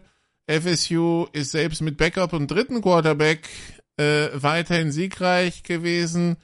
Und äh, Jan hat ja schon gesagt, wie sehr man Louisville abgewürgt hat, obwohl man offensiv limitiert war. Und das Komitee sagt, ja, aber also fürs Halbfinale wissen wir nicht und deshalb, nee. Ja, herzlichen Glückwunsch zum Orange Bowl gegen Georgia. Ähm, Wo wir jetzt alle hoffen, dass FSU Georgia aus dem Stadion schießt, aber ja. ja, die Frage, das Problem ist halt, Und alle, dass das, irgendwie, und alle irgendwie wissen, dass das nicht passiert. Ja. ja, ja, das, Entschuldigung. Kom das Komitee könnte sich halt legitimiert gesehen, wenn das Gegenteil passiert und Georgia FSU aus dem Stadion schießt. Für mich spielt das keine Rolle übrigens, was in dem Spiel passieren wird. Aber du bist erstmal dran. Der Zyniker in mir sagt, ja, wir hätten uns das Leben auch ganz einfach machen können. Wir hätten einfach Alabama, Georgia, Michigan und Ohio State die Playoffs setzen können. Vom ersten Spieltag. Und dann wäre es relativ einfach gewesen. Und Nicola hat das eben angesprochen. Alabama ist ein Wahnsinnsplay. Und weiß gar nicht, könnte sich den Spaß nochmal machen. Komm, machen wir uns gerade nochmal live. Gehen wir nochmal auf die, auf die, auch wenn ich die, auch wenn ich die nicht liebe, auf diese Win Percentage von äh, Alabama gegen Georgia. Wo waren wir? Ach, wir waren tatsächlich bei 99,9 Prozent. Schau an. Für, für Vor Auburn. Für Auburn, genau. Mhm. So, doch, doch so deutlich. Ja, wer hätte damit rechnen können? Für mich gibt es ein Argument, als äh, ungeschlagener Power 5 Champion aus den Playoffs draußen zu bleiben, wenn es fünf davon gibt. Die gab es nicht. Nee, das, ah, Jan, das meine ich genau, das ist meine ich ernst. Ja, ja, ich fand's Also, gut, gut gesagt. wenn es fünf, gut gesagt. wenn es fünf von denen Wenn es gegeben fünf hätte, gibt, dann muss einer draußen bleiben, genau. Ja, So. also, so. richtig. Das, ich würde sagen, das hat eine gewisse Logik, liebe Freundinnen und Freunde. Ja, die, diese mathematische Aufgabe hast du souverän gelöst, Christian. Ja, Ich bin du? stolz auf dich. Siehst du? Freut mich. Ja. Ist ja nicht so, dass ich nicht hier bei Professor Martin nicht hin und wieder nochmal was lernen würde. Und mir ist es bums, solange wie das Playoff-Komitee, und sie sind sich da für mich einfach auch nicht treu geblieben in den letzten Jahren. Also anders. Sie sind sich in diesem Jahr nicht treu geblieben zu dem, was die Linie der letzten Jahre war. Ich hatte das ja getwittert, deswegen war das für mich, also Michigan, Washington, ob dann Texas die drei oder Florida State die vier ist, ist für mich jetzt weniger relevant. Warum Texas over Alabama? Ich denke, alle die Pod Hörer, die den Podcast von uns gehört haben, wissen, dass Texas hat den Head-to-Head-Sieg wohlgemerkt auswärts bei Alabama. Ein Two-Score-Game sogar. Also, So. Das, ist, das sind meine Argumente an der Stelle. Und ich glaube, Ni- Nicola, du warst keine andere Meinung, wenn ich dein, deine Reaktion auf meinen Tweet oder deine Tweets richtig wahrgenommen habe. Ich glaube ja, dass Jan ähnlich denkt, aber ich bin mir gar nicht, also äh, es ist natürlich mehr als schwarz und weiß. Aber ich war, als ich das, äh, als ich das gesehen habe, irgendwann, ich weiß nicht, 18:30, wann das ja vor dem letzten, äh, vom Start des letzten NFL-Spieltags kam, äh, das für, für mich war das schon ein Wow-Effekt. Auch wenn es die SEC ist. Ähm, für mich war es überraschend. Der, der vierte offizielle Axel Goldmann hat recht behalten. Muss man tatsächlich sagen. So, nein, das war mein, recht behalten. Hm? Er, er meinte, Texas fliegt. Ich habe ihm Ach so, gesagt, nein, okay, FSU fliegt. Also in der Nacht davor. okay. Äh, das war mein Text, sorry. War jetzt noch ein bisschen länger, aber es ist halt, es ist halt ein Stück weit ein Novum. Ja, ich, ich, ich stelle mal, stell mal ganz kurz erstmal noch eine Frage an dich. Warum, äh, wenn du Texas, also ist natürlich jetzt völlig unwichtig im, im Nachgang, aber ein, ein bisschen bezeichnend. Ich, hab, ich war ja auch kurz davor, wenn ich es gemacht hätte, Texas auf drei und FSU auf vier zu setzen. Und Im Grunde genommen gehen wir damit schon in die Falle.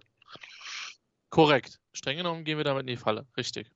Weil damit öffnen wir die Tür für Alabama, dass wir Texas vor FSU ranken. Andererseits denkt man natürlich, und das ist ja einfach so, reden wir nicht drum herum. Wir wissen alle, dass FSU von diesen Teams die kleinste Chance hat, die Playoffs zu gewinnen. Ist so. Ja, Oder klar. sieht das jemand anders? Nein. Nein. So und, und, und, und, und, und Aber und ist das das Kriterium? Problem- Lass, lass, lass, mich doch, lass, lass mich doch mal kurz den Punkt, Ja. lass mich doch mal kurz den Punkt vollenden. Dann, äh, also ich fände es in der Tat auch spannend, dass Nikola jetzt nicht nur Moderator spielt, sondern gleich nachdem ich fertig bin, ähm, dann auch noch mal ein bisschen länger vielleicht was dazu sagt. Und darum, darum ist man irgendwie gewillt, dass man Texas auf drei legt, damit der, die das Nummer eins Team, was jetzt Michigan geworden ist, meiner Meinung nach zu Recht, gäbe sicherlich auch Argumente für Washington, aber insgesamt fand ich Michigan dann doch ein bisschen eindrucksvoller, dass das Nummer eins Team den, den leichteren Gegner hat, in Anführungsstrichen. Und darum, aber eigentlich müsste man FSU auf drei setzen, wenn man das jetzt, wenn man das jetzt konsequent ähm, macht. Ich hatte, ich hatte am nächsten Tag, bevor das Ganze rauskam, ich war eher sicher, dass sie Alabama reinnehmen, aber natürlich nicht total sicher, weil es für beides einfach äh, Argumente gibt. Ne? Das ist das alte Thema, was wir haben, Most Deserving Teams versus Best Teams. Und ich hatte beiden Fraktionen, weil es gab so ein fast 50-50. Äh, ich hatte das, also zumindest in meiner Twitter-Bubble, ich hatte dann die, die Leute gefragt und das war so ein bisschen, ja, ja, also ich habe es jetzt nicht gezielt, aber ging so in die Richtung. Und ich habe quasi beiden Fraktionen dann Fragen gestellt. Also dem, den, denjenigen, die most deserving gesagt haben und dann äh, eben äh, Michigan, Washington, Texas, FSU oder FSU Texas. Da hatte ich schon gefragt, naja, wenn man Texas davor rankt, warum kann man dann nicht Alabama auch davor ranken?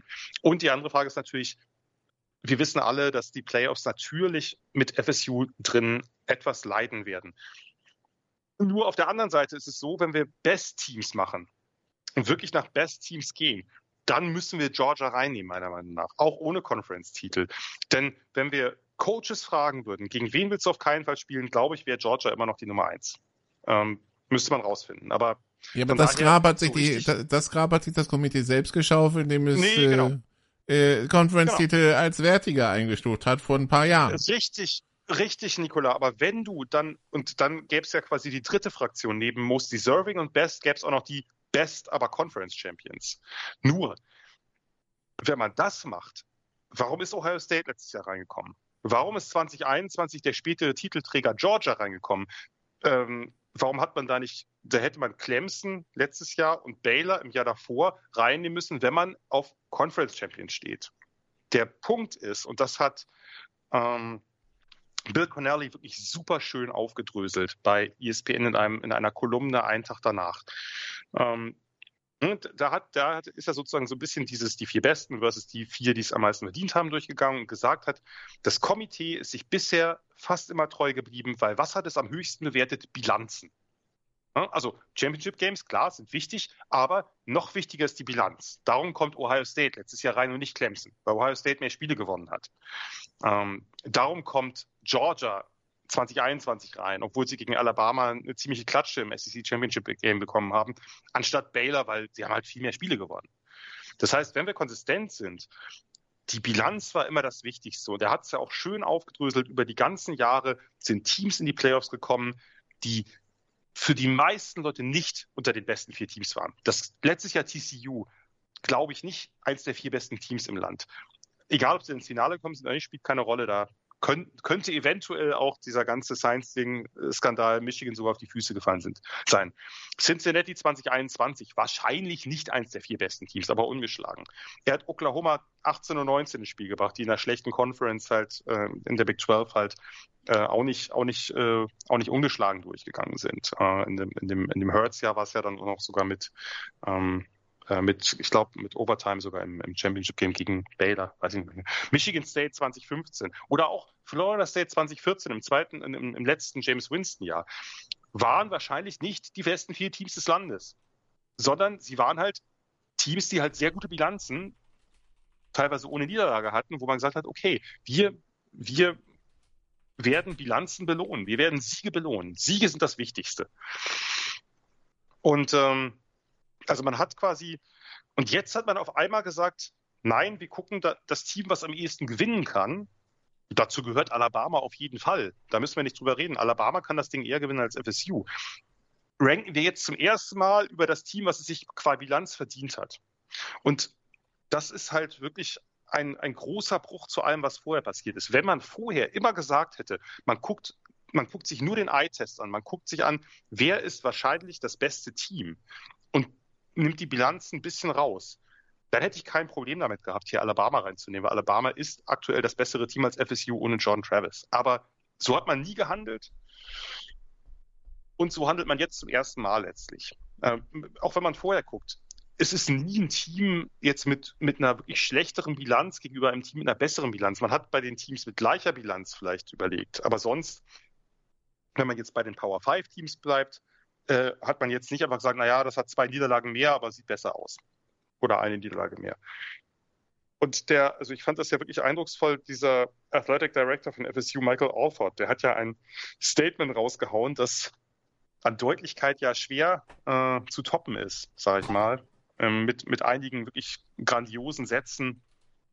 Um, today's decision by the committee has forever damaged the credibility of the institution that is the College Football Playoff oder ähnliche. Also da waren so ein paar Kracher drin und ich muss ihm eigentlich in einem zustimmen, weil letztlich hat man einfach, er hat es gesagt, man hat plötzlich nicht die Bilanzen und äh, die Performance genommen, sondern man hat Subjektivität mehr einziehen lassen. Man hat gesagt, man prognostiziert dass Alabama ein besseres Team ist, dem würde ich nach wie vor zustimmen, als FSU in den Playoffs, ein kompetitiveres Team ist. Und das äh, ist jetzt auf einmal plötzlich der, äh, der entscheidende Faktor, der entscheidende Indikator. Und das, ähm, das ist einfach quasi ein, wenn man so will, ein Dammbruch, äh, den, den man vorher, das hätte man vorher gut machen können bei sehr vielen Teams. Guck mal, TCU hat letztes Jahr ja sogar das, das Big 12 Finale verloren gegen Kansas State, ist trotzdem reingekommen, weil Bilanz hat man jetzt zum ersten Mal einfach ähm, in, ja, drauf geschissen, muss man so deutlich sagen. Ich glaube, ich glaube in der Tat, dass, ähm, dass das Komitee gerne FSU und Alabama reingenommen hätte, aber das ging halt nicht, weil Alabama eben diesen Head-to-Head-Vergleich mit Texas hatte. Rein sportlich, darüber müssen wir nicht diskutieren, ist das die bessere Entscheidung, rein, nur rein sportlich betrachtet. Man sah es ja auch an der Reaktion der Spieler von Michigan. Die haben gehofft, dass sie FSU kriegen. Und natürlich hat Alabama eine größere Chance, das Ding zu gewinnen als FSU und Travis. Aber darum geht es halt nicht. Es geht um Konsistenz und die ist hier komplett nicht beachtet worden.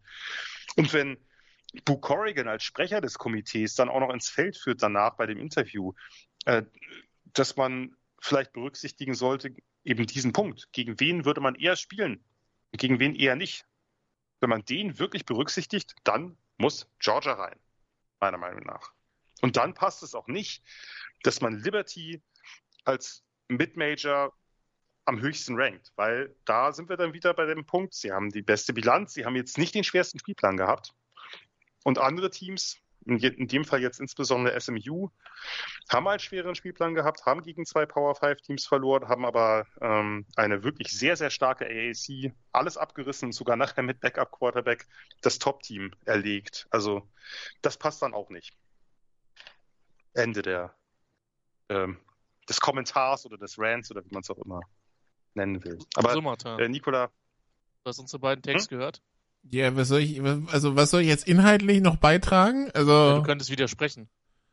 Ne, nein, äh, tue ich nicht. Also, dass das ein klass, also Jan hat es ja schon gesagt, dass das, das größte Problem an der Geschichte meines Erachtens ist dieser komplette Bruch mit dem, was sie uns letzten Jahre gewohnt hatten, inklusive vielleicht auch während dieser Saison. Ja, also ich meine, gut, sie sind nicht komplett weggegangen in dem Sinne, dass sie halt weiterhin Texas gegen Alabama honoriert haben, auch wenn das in Woche 2 war. Aber das scheint genauso zu wirken, als wenn es in Woche 13 gewesen wäre.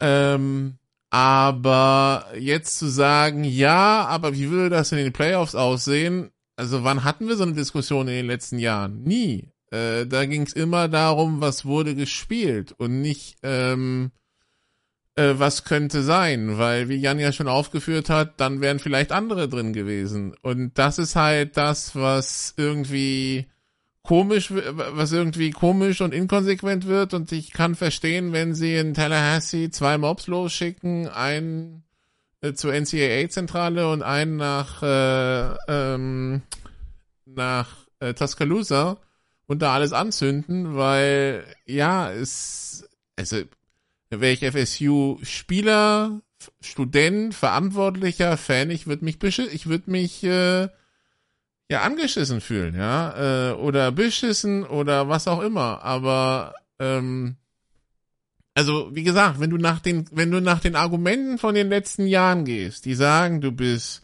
Champion, Schedule, Bilanz, dann kannst du halt nicht mit Alabama um die Ecke kommen. Das ist halt, also dann sind sie, dann hatten wir, wir hatten dieses Jahr wahrscheinlich auch einfach das Problem, dass wir, das sind glaube ich sieben oder acht Mannschaften haben, Ja. die bis zum letzten Wochenende nur eine Niederlage hatten.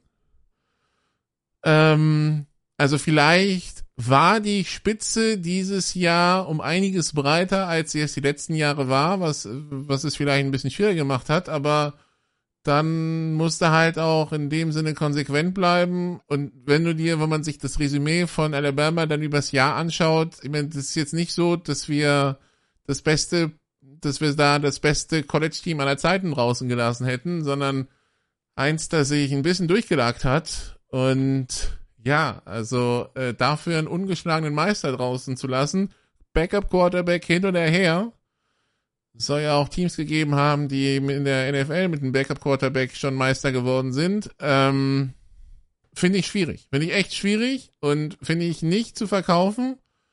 Und ähm, ich kann es voll verstehen. Und ihr wisst alle, dass wir in diesem Podcast auch viel Häme über Florida State verschüttet haben, weil das zu einem gewissen Punkt auch gerechtfertigt war. Aber hier, äh, wenn die sich irgendwie betrogen fühlen, ich fühle es. Also ich kann es wirklich nachvollziehen, weil das halt in dem, was wir die letzten Jahre gesehen haben, komplett inkonsequent ist. Und das ist das Hauptproblem der Geschichte. Es muss halt irgendwie stimmig sein und das ist es nicht.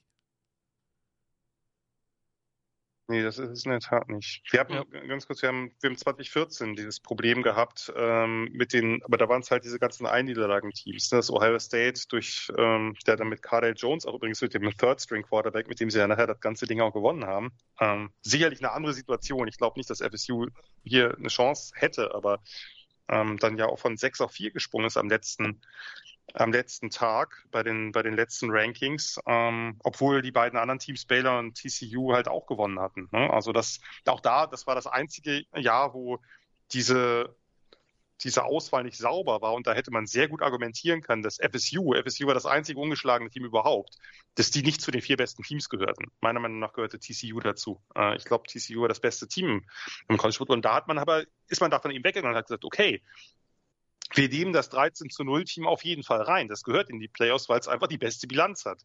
Auch wenn es vielleicht harzig war, äh, wie Christian sagen würde.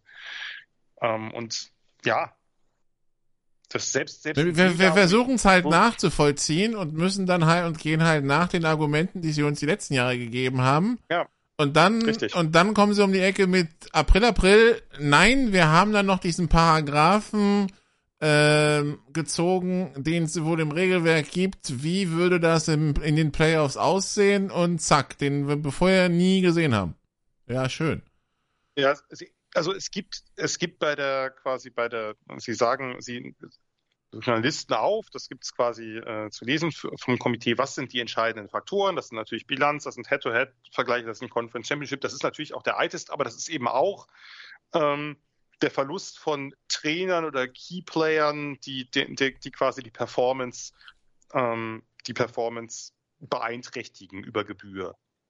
Und das kann man, das, ja, das steht von vornherein drin, das haben sie jetzt nicht reingenommen. Nee. Nur, das hat bisher, Das hat bisher noch nie eine gezogen. Rolle gespielt. Ja. Das hat bisher noch nie eine Rolle gespielt.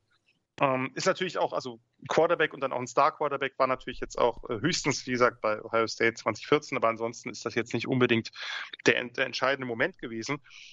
Und jetzt nehmen sie es rein und vor allem, der, der Punkt ist ja, sie haben es ja selbst letzte Woche nicht reingenommen. Letzte Woche haben sie ja FSU noch einen, also äh, einen Platz hochgegradet, weil, weil eben, äh, weil eben Ohio State verloren hat. Also äh, das, ich meine, es ist ja auch, es ist ja auch wirklich bitter für Alabama, das muss man ja so sagen. Alabama wäre draußen geblieben und hätte den mit Abstand besten Sieg der letzten Jahre gehabt. Nämlich sie haben den, sie haben Georgia gefällt, was halt seit, wie du schon sagtest, seit der Erfindung des Farbfernsehens kein Spiel mehr verloren hat, gefühlt. Das, das würde ich ja auch gern honorieren. Aber es geht halt nicht in diesem Jahr. Ist ja das eine Jahr und das ist natürlich auch bitter, weil normalerweise musste sonst äh, Texas, auch wenn sie jetzt, wenn sie jetzt natürlich sehr überzeugend ihr Finale gewonnen haben, die haben ja auch ein paar Spiele gehabt, die nicht so wahnsinnig gut waren. Und Ja gut, aber dann sind, dann halt sind wir verlieren. beim Punkt, Aber da sind wir doch beim Punkt, wo du immer sagst, du, du magst es nicht, wenn die neuen College Playoffs kommen, weil die Bilanz, weil die reguläre Saison als Ganzes dann verwässert wird. Aber genau. die reguläre Saison ist nun mal auch im September, das ist kein Schaulaufen. Richtig. Und da Richtig. haben sie verloren und da sahen sie scheiße aus und das muss halt dann mit reinkommen. Es zählt halt nicht Richtig, nur der. Sieg gegen Georgia, ja, also Gut. die Saison ich- von Alabama war halt auch zwischendurch mal, puh, absolut. kann man ich- sich so wenig anschauen wie. Iowa, vielleicht nicht Hab- ganz, aber so in hab die ich- Richtung, ja. Habe, habe ich keine Einwände gegen, habe ich auch nichts gegen gesagt. Ich sage ja nur, es ist natürlich bitter für Alabama Ja. oder wäre dann bitter gewesen, weil du halt den besten Sieg der Saison hast und nicht in die Playoffs kommst. Aber so ist es dann halt. Also da, da, das ist dann einfach blöd gelaufen und wir haben einfach eine Saison, die relativ überraschungsarm war, die relativ viele Top-Teams hat, die einfach nicht gestolpert sind, die hier oder da beinahe gestolpert sind. Washington hat das äh, zur Kunst erhoben, aber die eben nicht gestolpert sind oder eben höchstens einmal. Und dann hast du halt natürlich einen Pool an Teams. Letztlich, wie gesagt, es gibt Argumente für Georgia.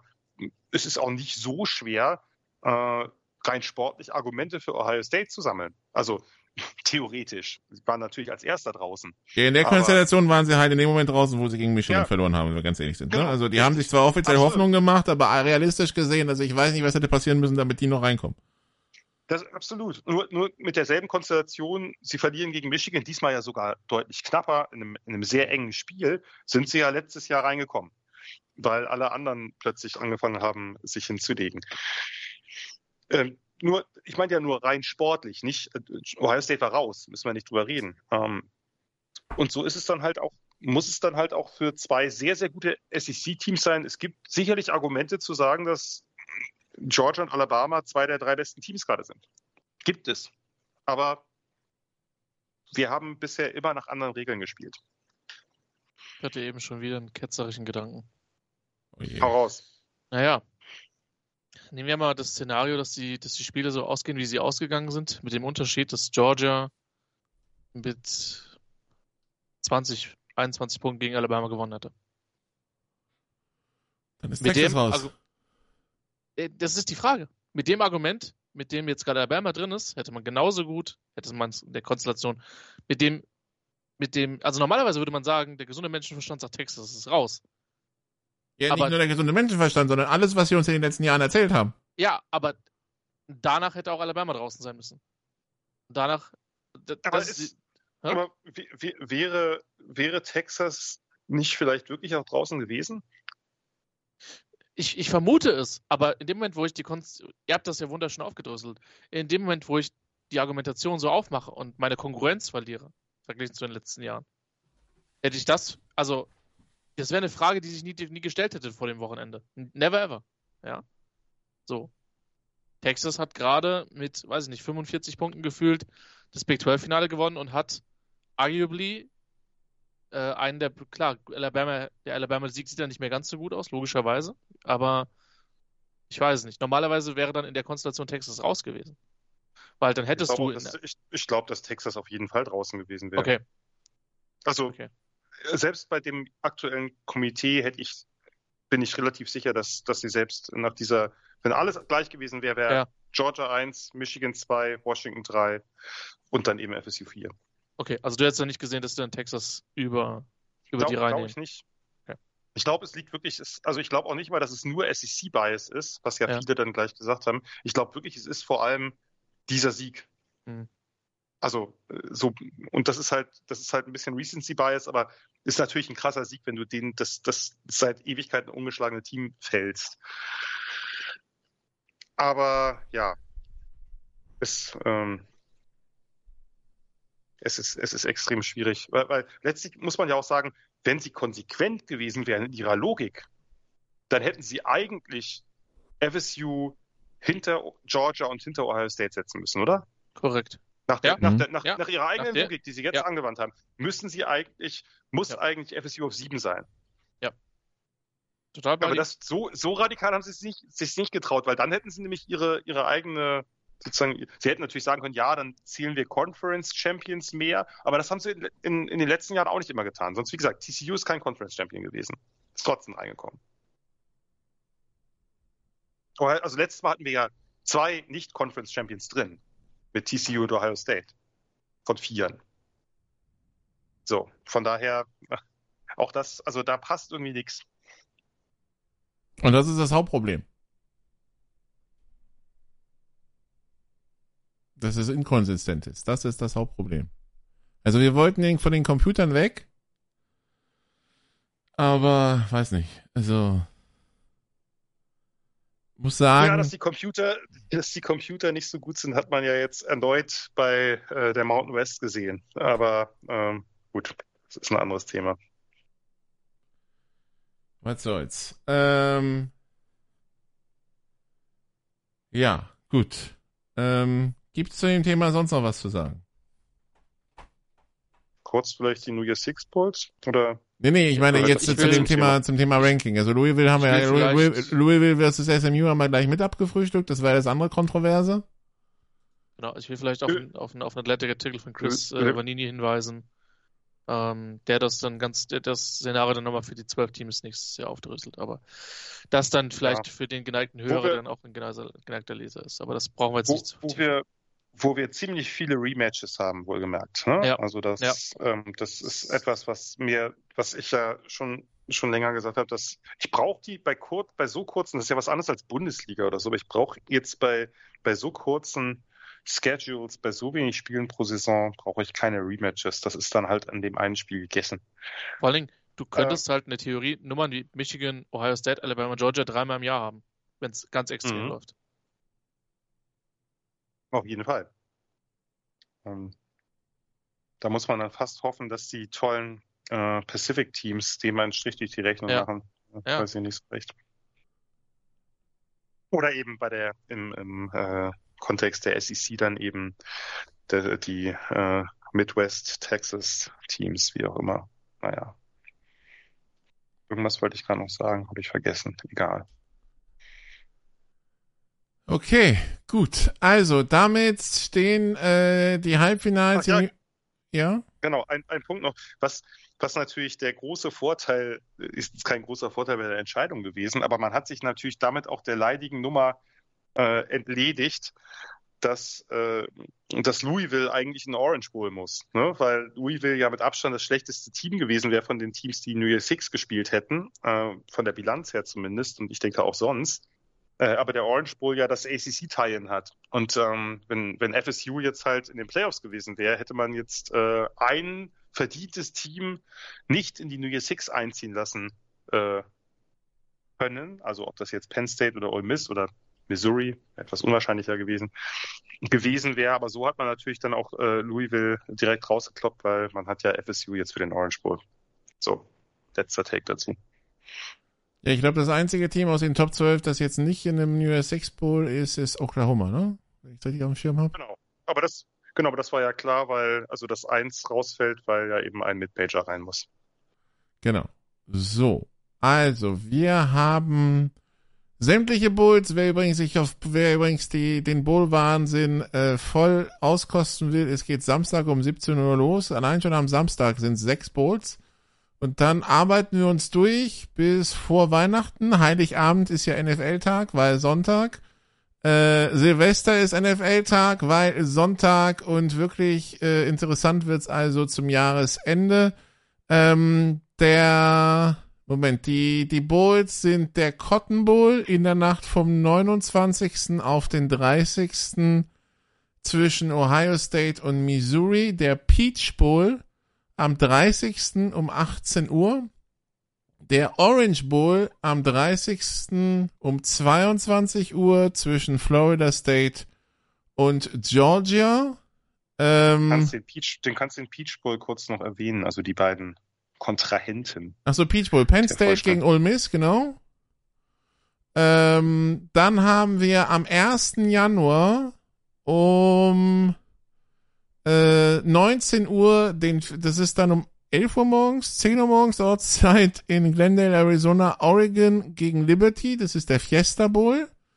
Und dann haben wir in der Nacht vom 1. auf dem 2. um 23 Uhr den Rose Bowl zwischen Michigan und Alabama. Und das ist das erste Halbfinale und um 2.45 Uhr. Und das wird jetzt echt hart, weil solange, solange wie College-Football-Spiele dauern, sind wir da mindestens bis 7 Uhr morgens beschäftigt. der Sugar Bowl in ähm, New Orleans zwischen Washington und Texas. So, das sind also die New Year's Six Bowls und ähm, Tickets gibt's äh, für die Halbfinals ab 400 bis 500 Dollar, habe ich gesehen. Ähm, es gibt auch schon Spreads, falls ihr interessiert seid. Also Michigan gegen Alabama, Christian, hätten wir Michigan mit anderthalb zu bieten. Das ist Ja, übrigens ich für beide Fanbases eine ganz kurze Reise rüber nach Pasadena. Also, also ja, erstens das, wir werden da aber nochmal intensiver drauf Ja, eingehen. wir gehen, wir Ich- gehen. Aber ich hätte es tatsächlich jetzt. als Pick'em, ich hätte es tatsächlich als Pick'em ge, gespreadet. Ja, ist ja gefühlt. Ne? Also So. anderthalb ist ja jetzt, dann will Ja. sich Vegas nicht Also allzu nass nicht machen. falsch. Klingt nicht so falsch wie Oregon gegen Washington. Nee, aber ich bin, ich bin, ich würde auf Alabama setzen. Also Vermutlich ich, auch. ich ja. hoffe, ich, ich hoffe, also ist natürlich ein schwieriges Spiel. Michigan hat ja nun auch seine Probleme gehabt diese Saison, äh, abseits, naja, nicht abseits des Platzes, sagen wir, direkt neben dem Platz. Ähm, aber es wäre jetzt irgendwie auch das falsche Signal, wenn Alabama die ganze Chose gewinnt, finde ich. Anderen Seite ist es jetzt halt auch Bums, ne? Weil. Äh, Nein, keine ist es nicht. Ausgezogen werden. Also ich würde schon gern sehen, dass Alabama nicht Meister wird, aber ja. Same hier, aber. ich, ich ja. auch, ich auch. Also nix, äh, Also nichts gegen Alabama, gegen ja, aber Alabama. das geht, äh, ja. die Entscheidung ist falsch aus meiner Sicht. Aber ja. Genau, das ist, ge- geht nur darum, weil letztlich, ähm, und es ist ja einfach so, so blöd es klingt, ja, es spielt keine Rolle mehr, FSU wird nicht mehr magischerweise reinkommen, aber es würde natürlich, also sagen wir, wenn Georgia FSU vernichtet und Alabama das Ding gewinnt, das wäre jetzt das falsche Signal, auch wenn es natürlich einfach keine Wirkung mehr hat, weil wir nächstes Jahr von einem ganz anderen System reden. Aber Außerdem müssen Ah, wir, rein außerdem müssen wir bei, bei Georgia gegen FSU eh gucken, wer spielt da, weil ist ja dann ein Bowl und kein Halbfinale mehr. Genau, aber das, das Problem ist, dass äh, zumindest hatte ich den Eindruck, dass bei Alabama noch mal mehr ausgeprägt als bei Georgia. Bei Alabama fand ich es immer wieder krass, wie viele Stars auch diese Bowls dann mitgespielt haben. Ähm, auch übrigens im letzten Jahr, wo sie ja, wo sie gegen, gegen Kansas State gespielt haben und da waren, waren dann äh, Bryce Young und Will Anderson und Co. alle dabei und haben die halt komplett abgeschlachtet. Alabama das gibt kaum ein Team, glaube ich, wo, wo die Stars dann auch so willig bei, in Anführungsstrichen, kleineren, was immer noch größere Bowls sind, dann auftreten. Und bei Georgia befürchte ich ähnliches. Also nicht vielleicht nicht ganz so krass, aber ja, ähm, naja, warten wir mal ab. Auf jeden Fall wissen wir, bei, bei FSU spielt halt Rodemaker, äh, spielt halt der Backup, nicht der Dritte. Das muss, das ist natürlich auch noch ein Punkt, der den FSU ähm, sinnigerweise angebracht hat. Wir spielen nicht mit unserem Third Stringer, wir spielen mit unserem deutlich erfahreneren, weil er einfach jahrelang dabei ist, Backup. Ähm, sie hätte sicherlich ein bisschen besser ausgesehen, aber äh, ja, lässt sich halt nicht mehr ändern. Im anderen Spiel ist übrigens Texas Favorit mit 4 gegen Washington. Kauft ihr das oder kauft ihr das nicht? Stand jetzt. Tendenz eher nein bei mir. Es ist halt echt schwer zu bewerten, finde ich, weil das Ding gegen Alabama liegt halt extrem, extrem weit zurück. Das war, das war war halt in Woche zwei. Gegen Oklahoma hast du verloren. Dann guck dir halt den Rest der Schedule an. Also die, ich würde sagen, die Pac-12 war dies Jahr kompetitiver als die Big 12, oder? Ja. Und zwar Definitiv. deutlich. Deutlich. Deutlich. Ich glaube, mein Geld Wir liegt auf kriegen auch- Washington. Mm, Bei Also- mir auch. Wir kriegen auf jeden Fall aber ein krasses Duell. Washington O-Line gegen Texas D-Line wird auf jeden Fall Mhm. richtig, richtig, ein richtig krasses Battle. Also da haben wir zwei der besten Fronts, äh, beziehungsweise, ja, doch, Fronts gegeneinander. Das wird, äh, wird ziemlich episch, glaube ich. Übrigens, ich, ich ho- hoffe, dass wir einen ziemlichen Shootout kriegen, weil ein Shootout bedeutet viele explosive Plays, viele Punkte und äh, wenig Zeit, die von der Uhr geht, damit wir vielleicht auch bis nach sieben schaffen. Aber du meinst, dass Seid wir das, das, das Ding doch im Hellen, dass es hier noch hell, hell Ja. geworden ist, ja. Alles, Im tiefsten Winter, wohlgemerkt. Auf jeden Fall. also. Also ich meine davon mal ab, das ist auch in den USA spät dann, ne? Weil Ostküstenzeit geht's um 20.45 Uhr los. Das wird, die werden nicht vor zwölf fertig sein. Glaube ich nicht. Ja. Also Äh, Ostküstenzeit. Und Ostküstenzeit und 12 New Orleans müssen sie aufstrecken. Also ja. Ja. Äh, dank der 3 Minuten 20 Werbeblöcke ähm, im College Football. Ja, also ich verstehe, ich verstehe. Ich verstehe halt nicht, dass es immer, ja, die College-Football-Spiele sind zu lang. Ja, verglichen mit den NFL-Spielen. Ja, weil jeder Werbeblock ist eine Minute länger. Mach halt die Werbeblöcke ja. kürzer. Nein, stattdessen genau. wird in den Regeln rumgefummelt. Ja. Ja, ja. ich meine, sie sind ja jetzt kürzer geworden. Ne? Das muss man ja, muss man ja schon sagen. Sind sie das? Ähm, weil bei Ohio State gegen Michigan, ich hätte irgendwann töten können. Nee, äh, dieses Kickoff, Werbung, nee, also Touchdown, Werbung, Kickoff, Werbung, äh, boah. Da wird er mal, der wird ja mal, mal kurz äh, fuchsig, ja. Da kann man ja, da war ich, ich meine, ich bin zwar froh, wenn ich den Kommentator von Fox nicht hören muss, aber wenn ich dafür Werbung schauen muss, hey, ist auch nicht besser, ja. Hey. Also. Bitte, das ist Blasphemie. The world famous Ohio State Buckeyes. God famous Ohio State Buckeyes. Ah, das ist doch, also da geht bei mir immer gleich das Herz auf. Bei mir nicht, aber gut. Woher mal. Bei wem sind sie denn eigentlich world famous außer bei ihm? Aber das macht es doch gerade aus. Bei wem ist Marvin Harrison Maserati Marv? Marvin halt. Harrison, der ja angeblich einen NRL-Deal in der Range von einem Top 5, Top 10 Draft-Pick hat. Ja, ist klar. 17, 18, 19 uh. Millionen. Glauben wir das? Das, das, das vielleicht nicht, aber ich glaube, dass einige äh, NRL-Deals halt schon ein ziemlich viel sprengen. Also du musst halt ein First-Rounder werden, damit du die, äh, damit du die irgendwie fixst, also oder oder toppen kannst. Äh, das oder zumindest ein Second Rounder. Also da, ich mein, da gibt es schon. Aber, aber, aber dann erzählen sie uns, dass äh, Leute, die in der GFL gespielt haben, nicht zum College können, weil das ist eine Profiliga, ja? Das ist eine Profiliga. Ey, alles, was wir in den letzten Jahren in der GFL erlebt haben, ist komplett von tadelloser Professionalität gekennzeichnet. Und Geschichten rund wie, wie Silas Nasita werden dann auch lächerlich, aber ja. Gut, das ist natürlich da. Aber das war damals schon lächerlich. Das ist natürlich, das sind natürlich ja. die Vorteile, dass sowas jetzt einfach nicht mehr passiert. Das ja. hat was Gutes. Übrigens wäre das ja. eine ziemlich gute Überleitung. Ja. Äh, ja, ist es das? Theoretisch. Ja, wo wir gerade bei Bezahlung sind und NRL. Äh, könnte man das, das Portal zumindest kurz. Achso, genau, das, achso, das Portal meinst du. Ja, nee, ich dachte, ich war jetzt, ich war jetzt überlegen, wie ich jetzt die Kurve kriege zu unserem Heisman-Gewinner. Achso, das können wir auch erst machen. Das ist vielleicht besser. Du, wir hatten ja Spaß, wir hatten es ja irgendwann mal spaßeshalber erwähnt, dass LSU seinen Quarterback draußen gelassen hat und irgendwie ihn komplett verprügelt hat, nur damit Daniels Tape für, für das Heisman-Ding produzieren kann. Und scheinbar hat das ja gewirkt. Ich, ich bleibe dabei, dass es kompletter Cup ist, wenn dem so ist, dass der, äh, dass das sowas Entscheidendes für, für Heisman, aber bitte sehr, äh, Jan. Ja, das war das Spiel gegen Georgia State, ein Midmajor, äh, so, die genau. sie halt 56-14 verprügelt haben und Jaden Daniels ähm, Mitte des vierten Viertels immer noch dabei war, mächtig Touchdowns zu werfen und zu erlaufen. Insgesamt waren es dann 8-6 per Pass und zwei per Lauf. Ähm, ob das jetzt den Ausschlag gegeben hat, weiß ich nicht, aber sie haben ihn schon, also. Ich wollte ihn aber schon ins Schaufenster stellen. Sie haben ihn schon hart ins Schaufenster gestellt. Ähm, ich glaube, das war auch ein Spiel, wo die Running Backs, äh, also normalerweise ist es ja dann so bei solchen Spielen, da kommt dann auch der fünfte Running Back rein oder der sechste und darf mal einen Carry haben oder so.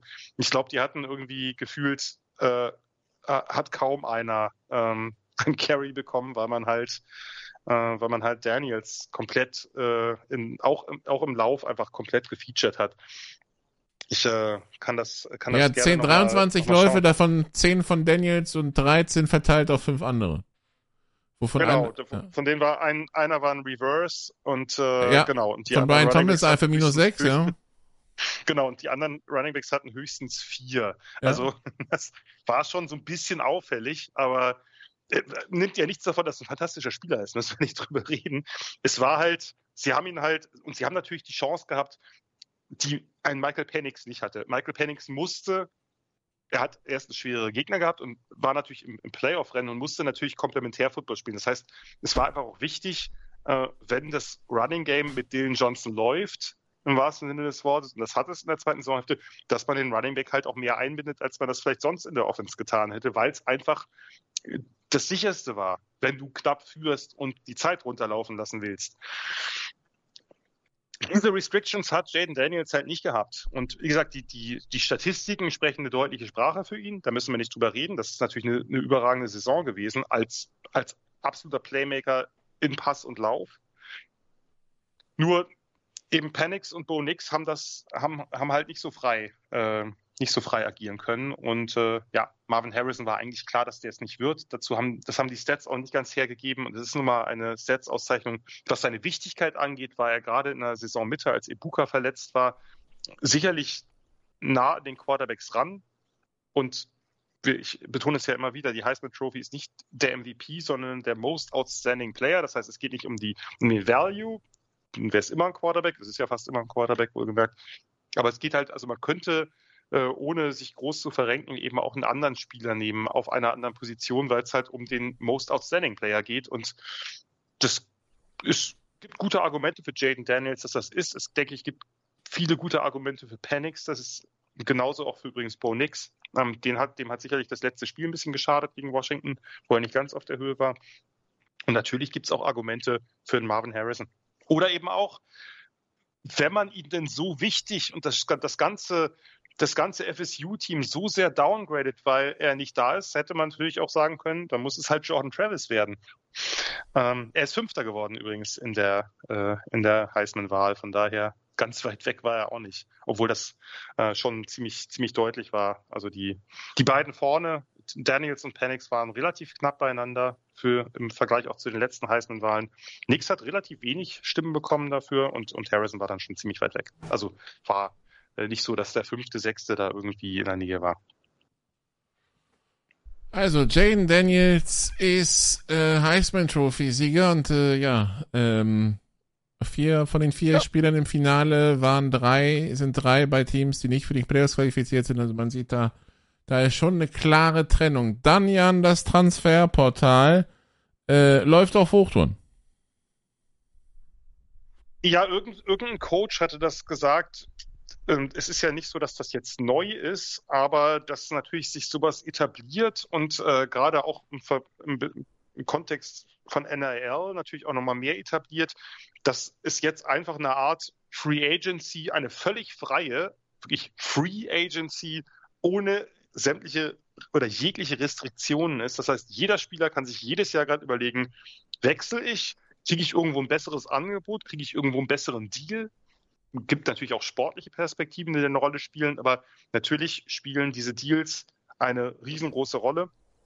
Matt Rule, der, der Huskers Head Coach, einfach weil ich es natürlich ein bisschen enger verfolgt habe, hat das sehr schön gesagt. Die Nebraska, wir haben darüber öfter gesprochen, braucht einen Quarterback. Er sagt, wenn ich einen guten Quarterback haben will aus dem Portal, dann muss ich eins, eineinhalb, aber eigentlich besser zwei Millionen investieren. Das ist der State of College Football. Und wir haben jetzt gesehen, dieses Portal wird von allen möglichen Spielern sofort äh, betreten, äh, virtuell. Und zwar nicht nur von Spielern, die großes Talent waren, in der zweiten Reihe stehen, etwas ungeduldig sind und nicht mehr, nicht mehr warten wollen, sondern wirklich von. Topspielern. Ja. Von Startern. Von Dylan Gabriel, der bei Oklahoma super Zahlen aufgelegt hat, der auch schon tausend Jahre gefühlt College Football spielt, vorher bei UCF und äh, ins Portal gegangen ist und jetzt halt äh, auch schon fix ist, dass er zu Oregon geht, also quasi Nachfolger von Bo Nix wird. Oregon ähm, scheint sich äh, jetzt einfach äh, erfahrene Top-Quarterbacks, äh, bei, bei Nix äh, galt es bedingt, bei, also weil er einfach sich natürlich da vor allem nochmal äh, deutlich gesteigert hat ähm, und die letzten Jahre bei Auburn etwas äh, rumpelig waren oder zumindest ein bisschen ambivalent waren, könnte man sagen. Dylan Gabriel ist ein Top-Quarterback und er äh, darf sich jetzt ähm, NRL-Wert wird hier angegeben bei On3 mit 1,1 Millionen. Das können vielleicht auch noch ein paar, paar Dollar mehr werden. Äh, und genauso läuft es jetzt einfach. Jeder kann alles machen. Ähm, und einfach in, in, Verhandlungen mit diversen Teams treten. Und da sind halt Cam Ward, der Washington Quarterback, ist dabei. Äh, Kyle McCord, der Ohio State Quarterback, ist auch im Portal, wobei man da ein bisschen äh, wohl äh, gerüchteweise sagt, dass das auch ähm, Hinweise gegeben haben könnte, vom Coaching-Staff, dass er vielleicht, dass mit ihm nicht mehr so geplant wird. Das gehört natürlich auch dazu, muss man sagen. Dante Moore, der Five-Star-Quarterback von UCLA, ist nach einem Jahr im Portal und diverse Topstars. Also das ist wirklich ein, also die, die, wenn man sich die ersten, keine Ahnung, 50 höchst gerankten ähm, Portal-Entries durch, äh, durchschaut, da sind schon das sind schon echte Kaliber. Also da sind, da sind zum Teil die, die Besten der Besten drin. Übrigens Kai McCord und auch Julian Fleming, sein Receiver, also der Five-Star-Receiver von Ohio State, der dritte Receiver jetzt im vergangenen Jahr, sind beide bei den Huskers im Gespräch. Ich bin kein großer Fan von Kai McCord, aber wäre natürlich eine deutliche Steigerung gegenüber dem, was man da äh, das letzte Jahr. Ja, aber selbst eine Oma mit Rollator wäre eine Steigerung zu dem, was man dieses Jahr gesehen hat. Also von das, daher. Äh, das ist äh, bei Quarterbacks leider richtig. Ähm, oder DJ Uyangalele, ne? Gut, klar, da ist es natürlich, da liegt es natürlich daran, dass, äh, dass äh, Oregon State halt den Headcoach verloren hat, Johnson Smith, der jetzt bei Michigan State ist. Aber wie gesagt, diverse Spieler höchster Qualität, Starter, etablierte Starter, die von ihren Teams auch gewollt werden weiterhin, selbst bei Teams, wo es Coaching-Stabilität gibt, ähm, sind jetzt im Portal. Ich, wie gesagt, es, ich sehe das so ein bisschen, ich, ich habe keine klare Meinung dazu, muss ich ganz ehrlich sagen. Ich weiß nicht, wie, wie Christian das sieht. Ich finde es natürlich find es wichtig, dass die Spieler wechseln können. Ich weiß aber nicht, ob ein, ein solches, ja, wie soll ich sagen, Wild West oder der komplette entfesselte Neoliberalismus, ob das jetzt äh, der Weisheit letzter Schluss ist, dass du quasi in jedem Jahr einfach eine völlig freie Free Agency für alle Spieler hast, die einfach gucken können, ähm, wo, wo kriege ich jetzt das meiste. Ich möchte, dazu, ich, ich möchte dazu einwerfen, dass ich zumindest eine Konstellation gut finde, diesen Transferportal. Nämlich, dass wir vor ein paar Jahren noch das Thema hatten, dass Coaches irgendwelche Spieler rekrutieren und dann einfach genau. abhauen. Ja, ha Hallo Lane genau. Kiffin. Und äh, die Spieler Absolut. können nicht wechseln. So. Absolut. Und sind vielleicht beim neuen Coaching-Staff auf dem Abstellgleis, aber außer ein Jahr Pause geht nichts. Also, dass zumindest die Möglichkeit besteht, dass sie wechseln können, Definitiv. halte ich erstmal nicht für falsch. Das mit diesem NRL, gut, ja. Definitiv. Ähm, das Problem ist halt diese, diese Verbindung, ich weiß nicht, vielleicht äh, mag, mag Christian dazu was sagen, weil das, das macht es natürlich, das macht's natürlich, das wird die Schere einfach noch größer machen, weil kleine Programme die Talente ausbilden, die aber mittlerweile einfach nach einem Jahr, wenn sie merken, okay, jetzt bin ich interessant für ein Power 5 Team, vielleicht sogar für ein, für ein Blue Blood, dann einfach abhauen, wird schwierig. Das, das Problem, also ich merke gerade, dass mir die Zeit ein bisschen wegrennt, literally. Ah, ähm, Entschuldigung. Ja. Nee, alles gut. Ich glaube, das größte Problem, was ich insgesamt habe, ist das, ist das Timing. Weil wir reden nächstes Jahr davon, dass dieses Transfer Portal open wird, äh, inmitten, und das tut es ja jetzt auch mit den Bowl Games, inmitten eines 12-Team Playoffs. Äh, ich glaube, dass du da zeitlich eine Beschränkung einbauen musst. Ob du das dann nur im, weiß nicht, wie kurzfristig du das machst, ob du das dann nach den Spring Games zum Beispiel machst. Du hast ja jetzt zwei Zeiten, wo das Portal öffnet. Die Bundesliga steht da beraten mit Faxgeräten zur Seite. Ja, komm, die Bundesliga hat jetzt erstmal erstmal einen schönen Investor-Deal gefunden, von daher. Die Bundesliga, äh, Bundesliga goes NIL. Ja, lass uns da nicht ins Detail gehen. Ähm, also ich glaube, dass das Timing problematisch ist. Äh, dann ist es natürlich kompletter Wahnsinn, was da an Spielern drin ist. Das Argument, was er anführt, verstehe ich total. Das ist ein Programm, was einen under-recruited Freestar äh, entwickelt, der sich zum echten Spitzenspieler ich glaube, es sorgt in der Spitze für ein etwas mehr Level Playing Field, weil du dann natürlich auch dadurch, dass du von den kleinen Programmen die Spieler abziehst, die dann nicht nur zu Alabama und Georgia gehen, sondern auch, weiß ich nicht, zu, zu Auburn, zu whatever. Also die Range an, an Teams. Es ist halt auch einfach verglichen mit vor fünf Jahren oder vor sieben Jahren so eine komplette Veränderung, dass ich, dass man gewisse äh, Ergebnisse erst abwarten muss das Argument, was Nikola geführt hat, da bin ich inhaltlich total da, dabei. Ähm, ich finde das vom Timing her schwierig. Ich finde es auch für die Coaches selber, weil wer soll denn die ganzen Spiele alle evaluieren? Also das funktioniert ja hinten und vorne nicht. Ich, ich, das Problem ist halt, ich, ich tue mich da mit einer Regulierung extrem schwer, weil du kannst ja nicht sagen, ich auch. Ich auch. du machst es nur für Power 5 Teams, du machst es nur für FBS Teams, du machst es nur ja, ähm, und sind, stecken wir uns auch nochmal in die, in, die, in die Schuhe von einem Spieler. Wenn ich bei einem Programm wie, ich mache jetzt mal das wirklich das Extrembeispiel Vanderbilt oder, oder, oder, oder Rutgers oder so bin, oder selbst bei einem, bei einem, bei einem, an, was weiß ich, South Florida oder sowas.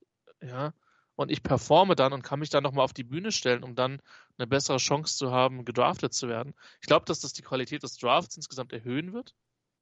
Äh, vor allen Dingen in den mittleren und späten Runden, weil du weniger von den Desperate Underclassmen drin hast, die halt weder eine, weder eine gute Option sind, zurückzukommen zu ihrem College-Programm, noch, ähm, noch eine wirkliche Perspektive haben.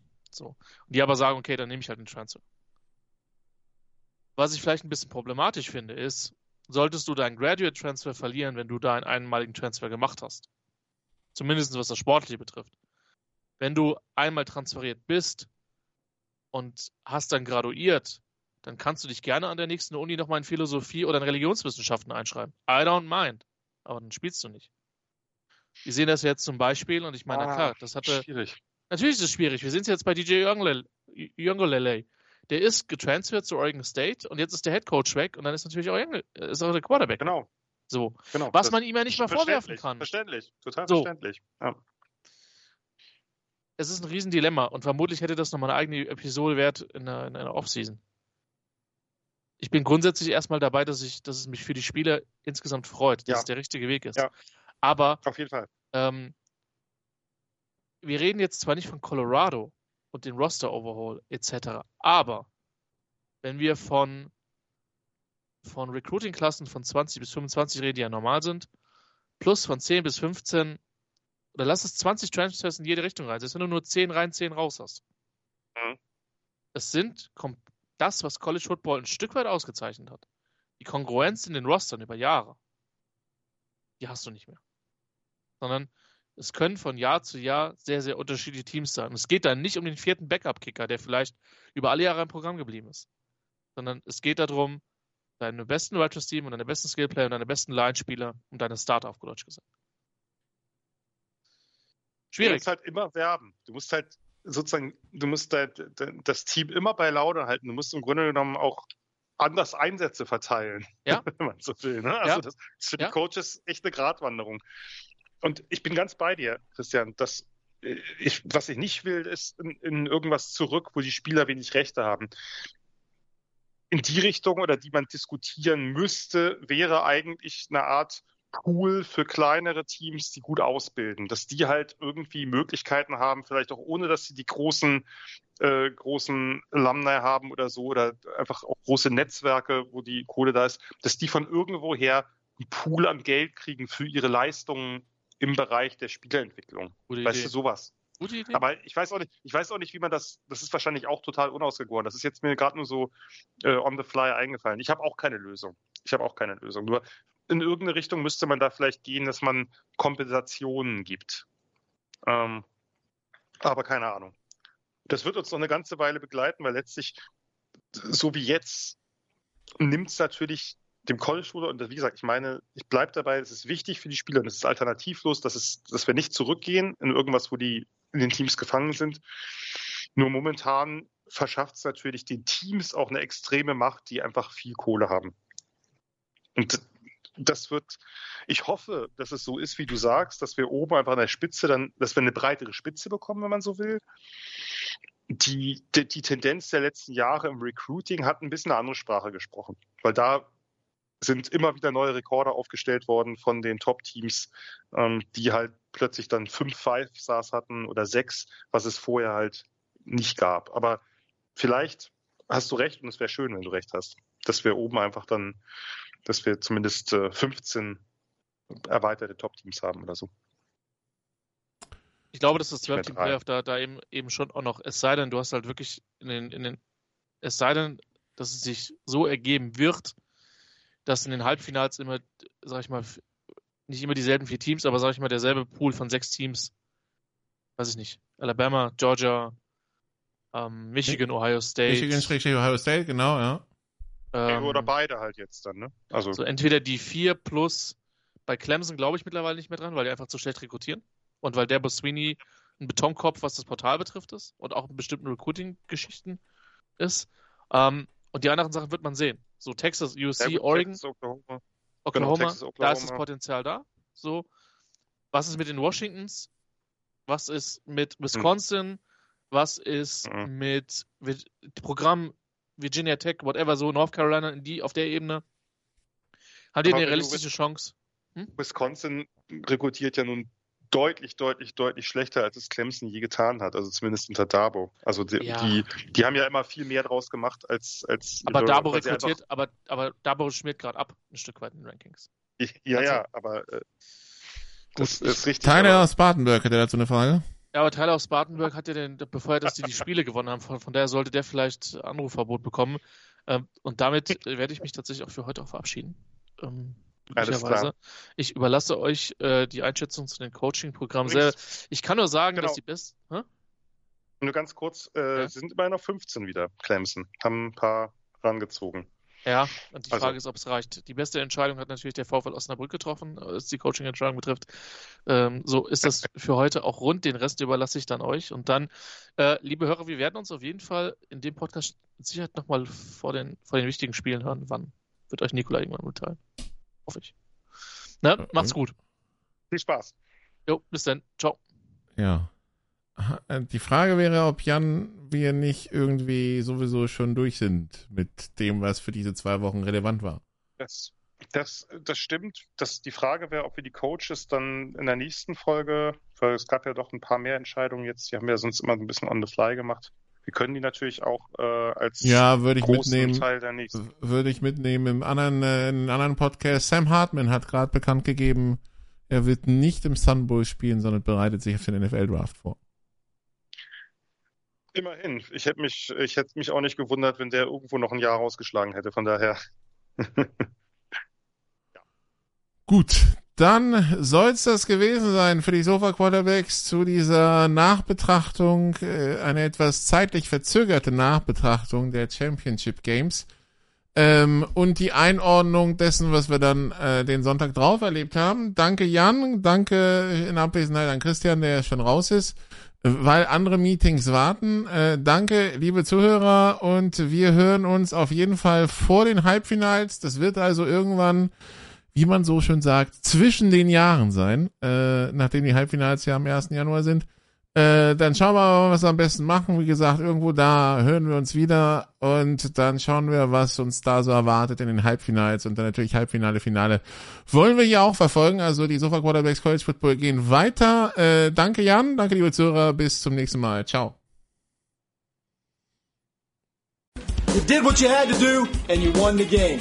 Das waren die Sofa Quarterbacks mit der Extravaganza zur National Football League auf Sportradio 360.de. Wenn Sie Fragen, Anmerkungen, Gegenbeispiele haben, schreiben Sie uns entweder auf unserer Facebook-Seite über unseren Twitter-Account at Sportradio 360 oder direkt an steilpass at Sportradio 360.de. Great job, guys. Und versäumen Sie nicht unsere nächste Big Show jeden Donnerstag neu auf www.sportradio360.de.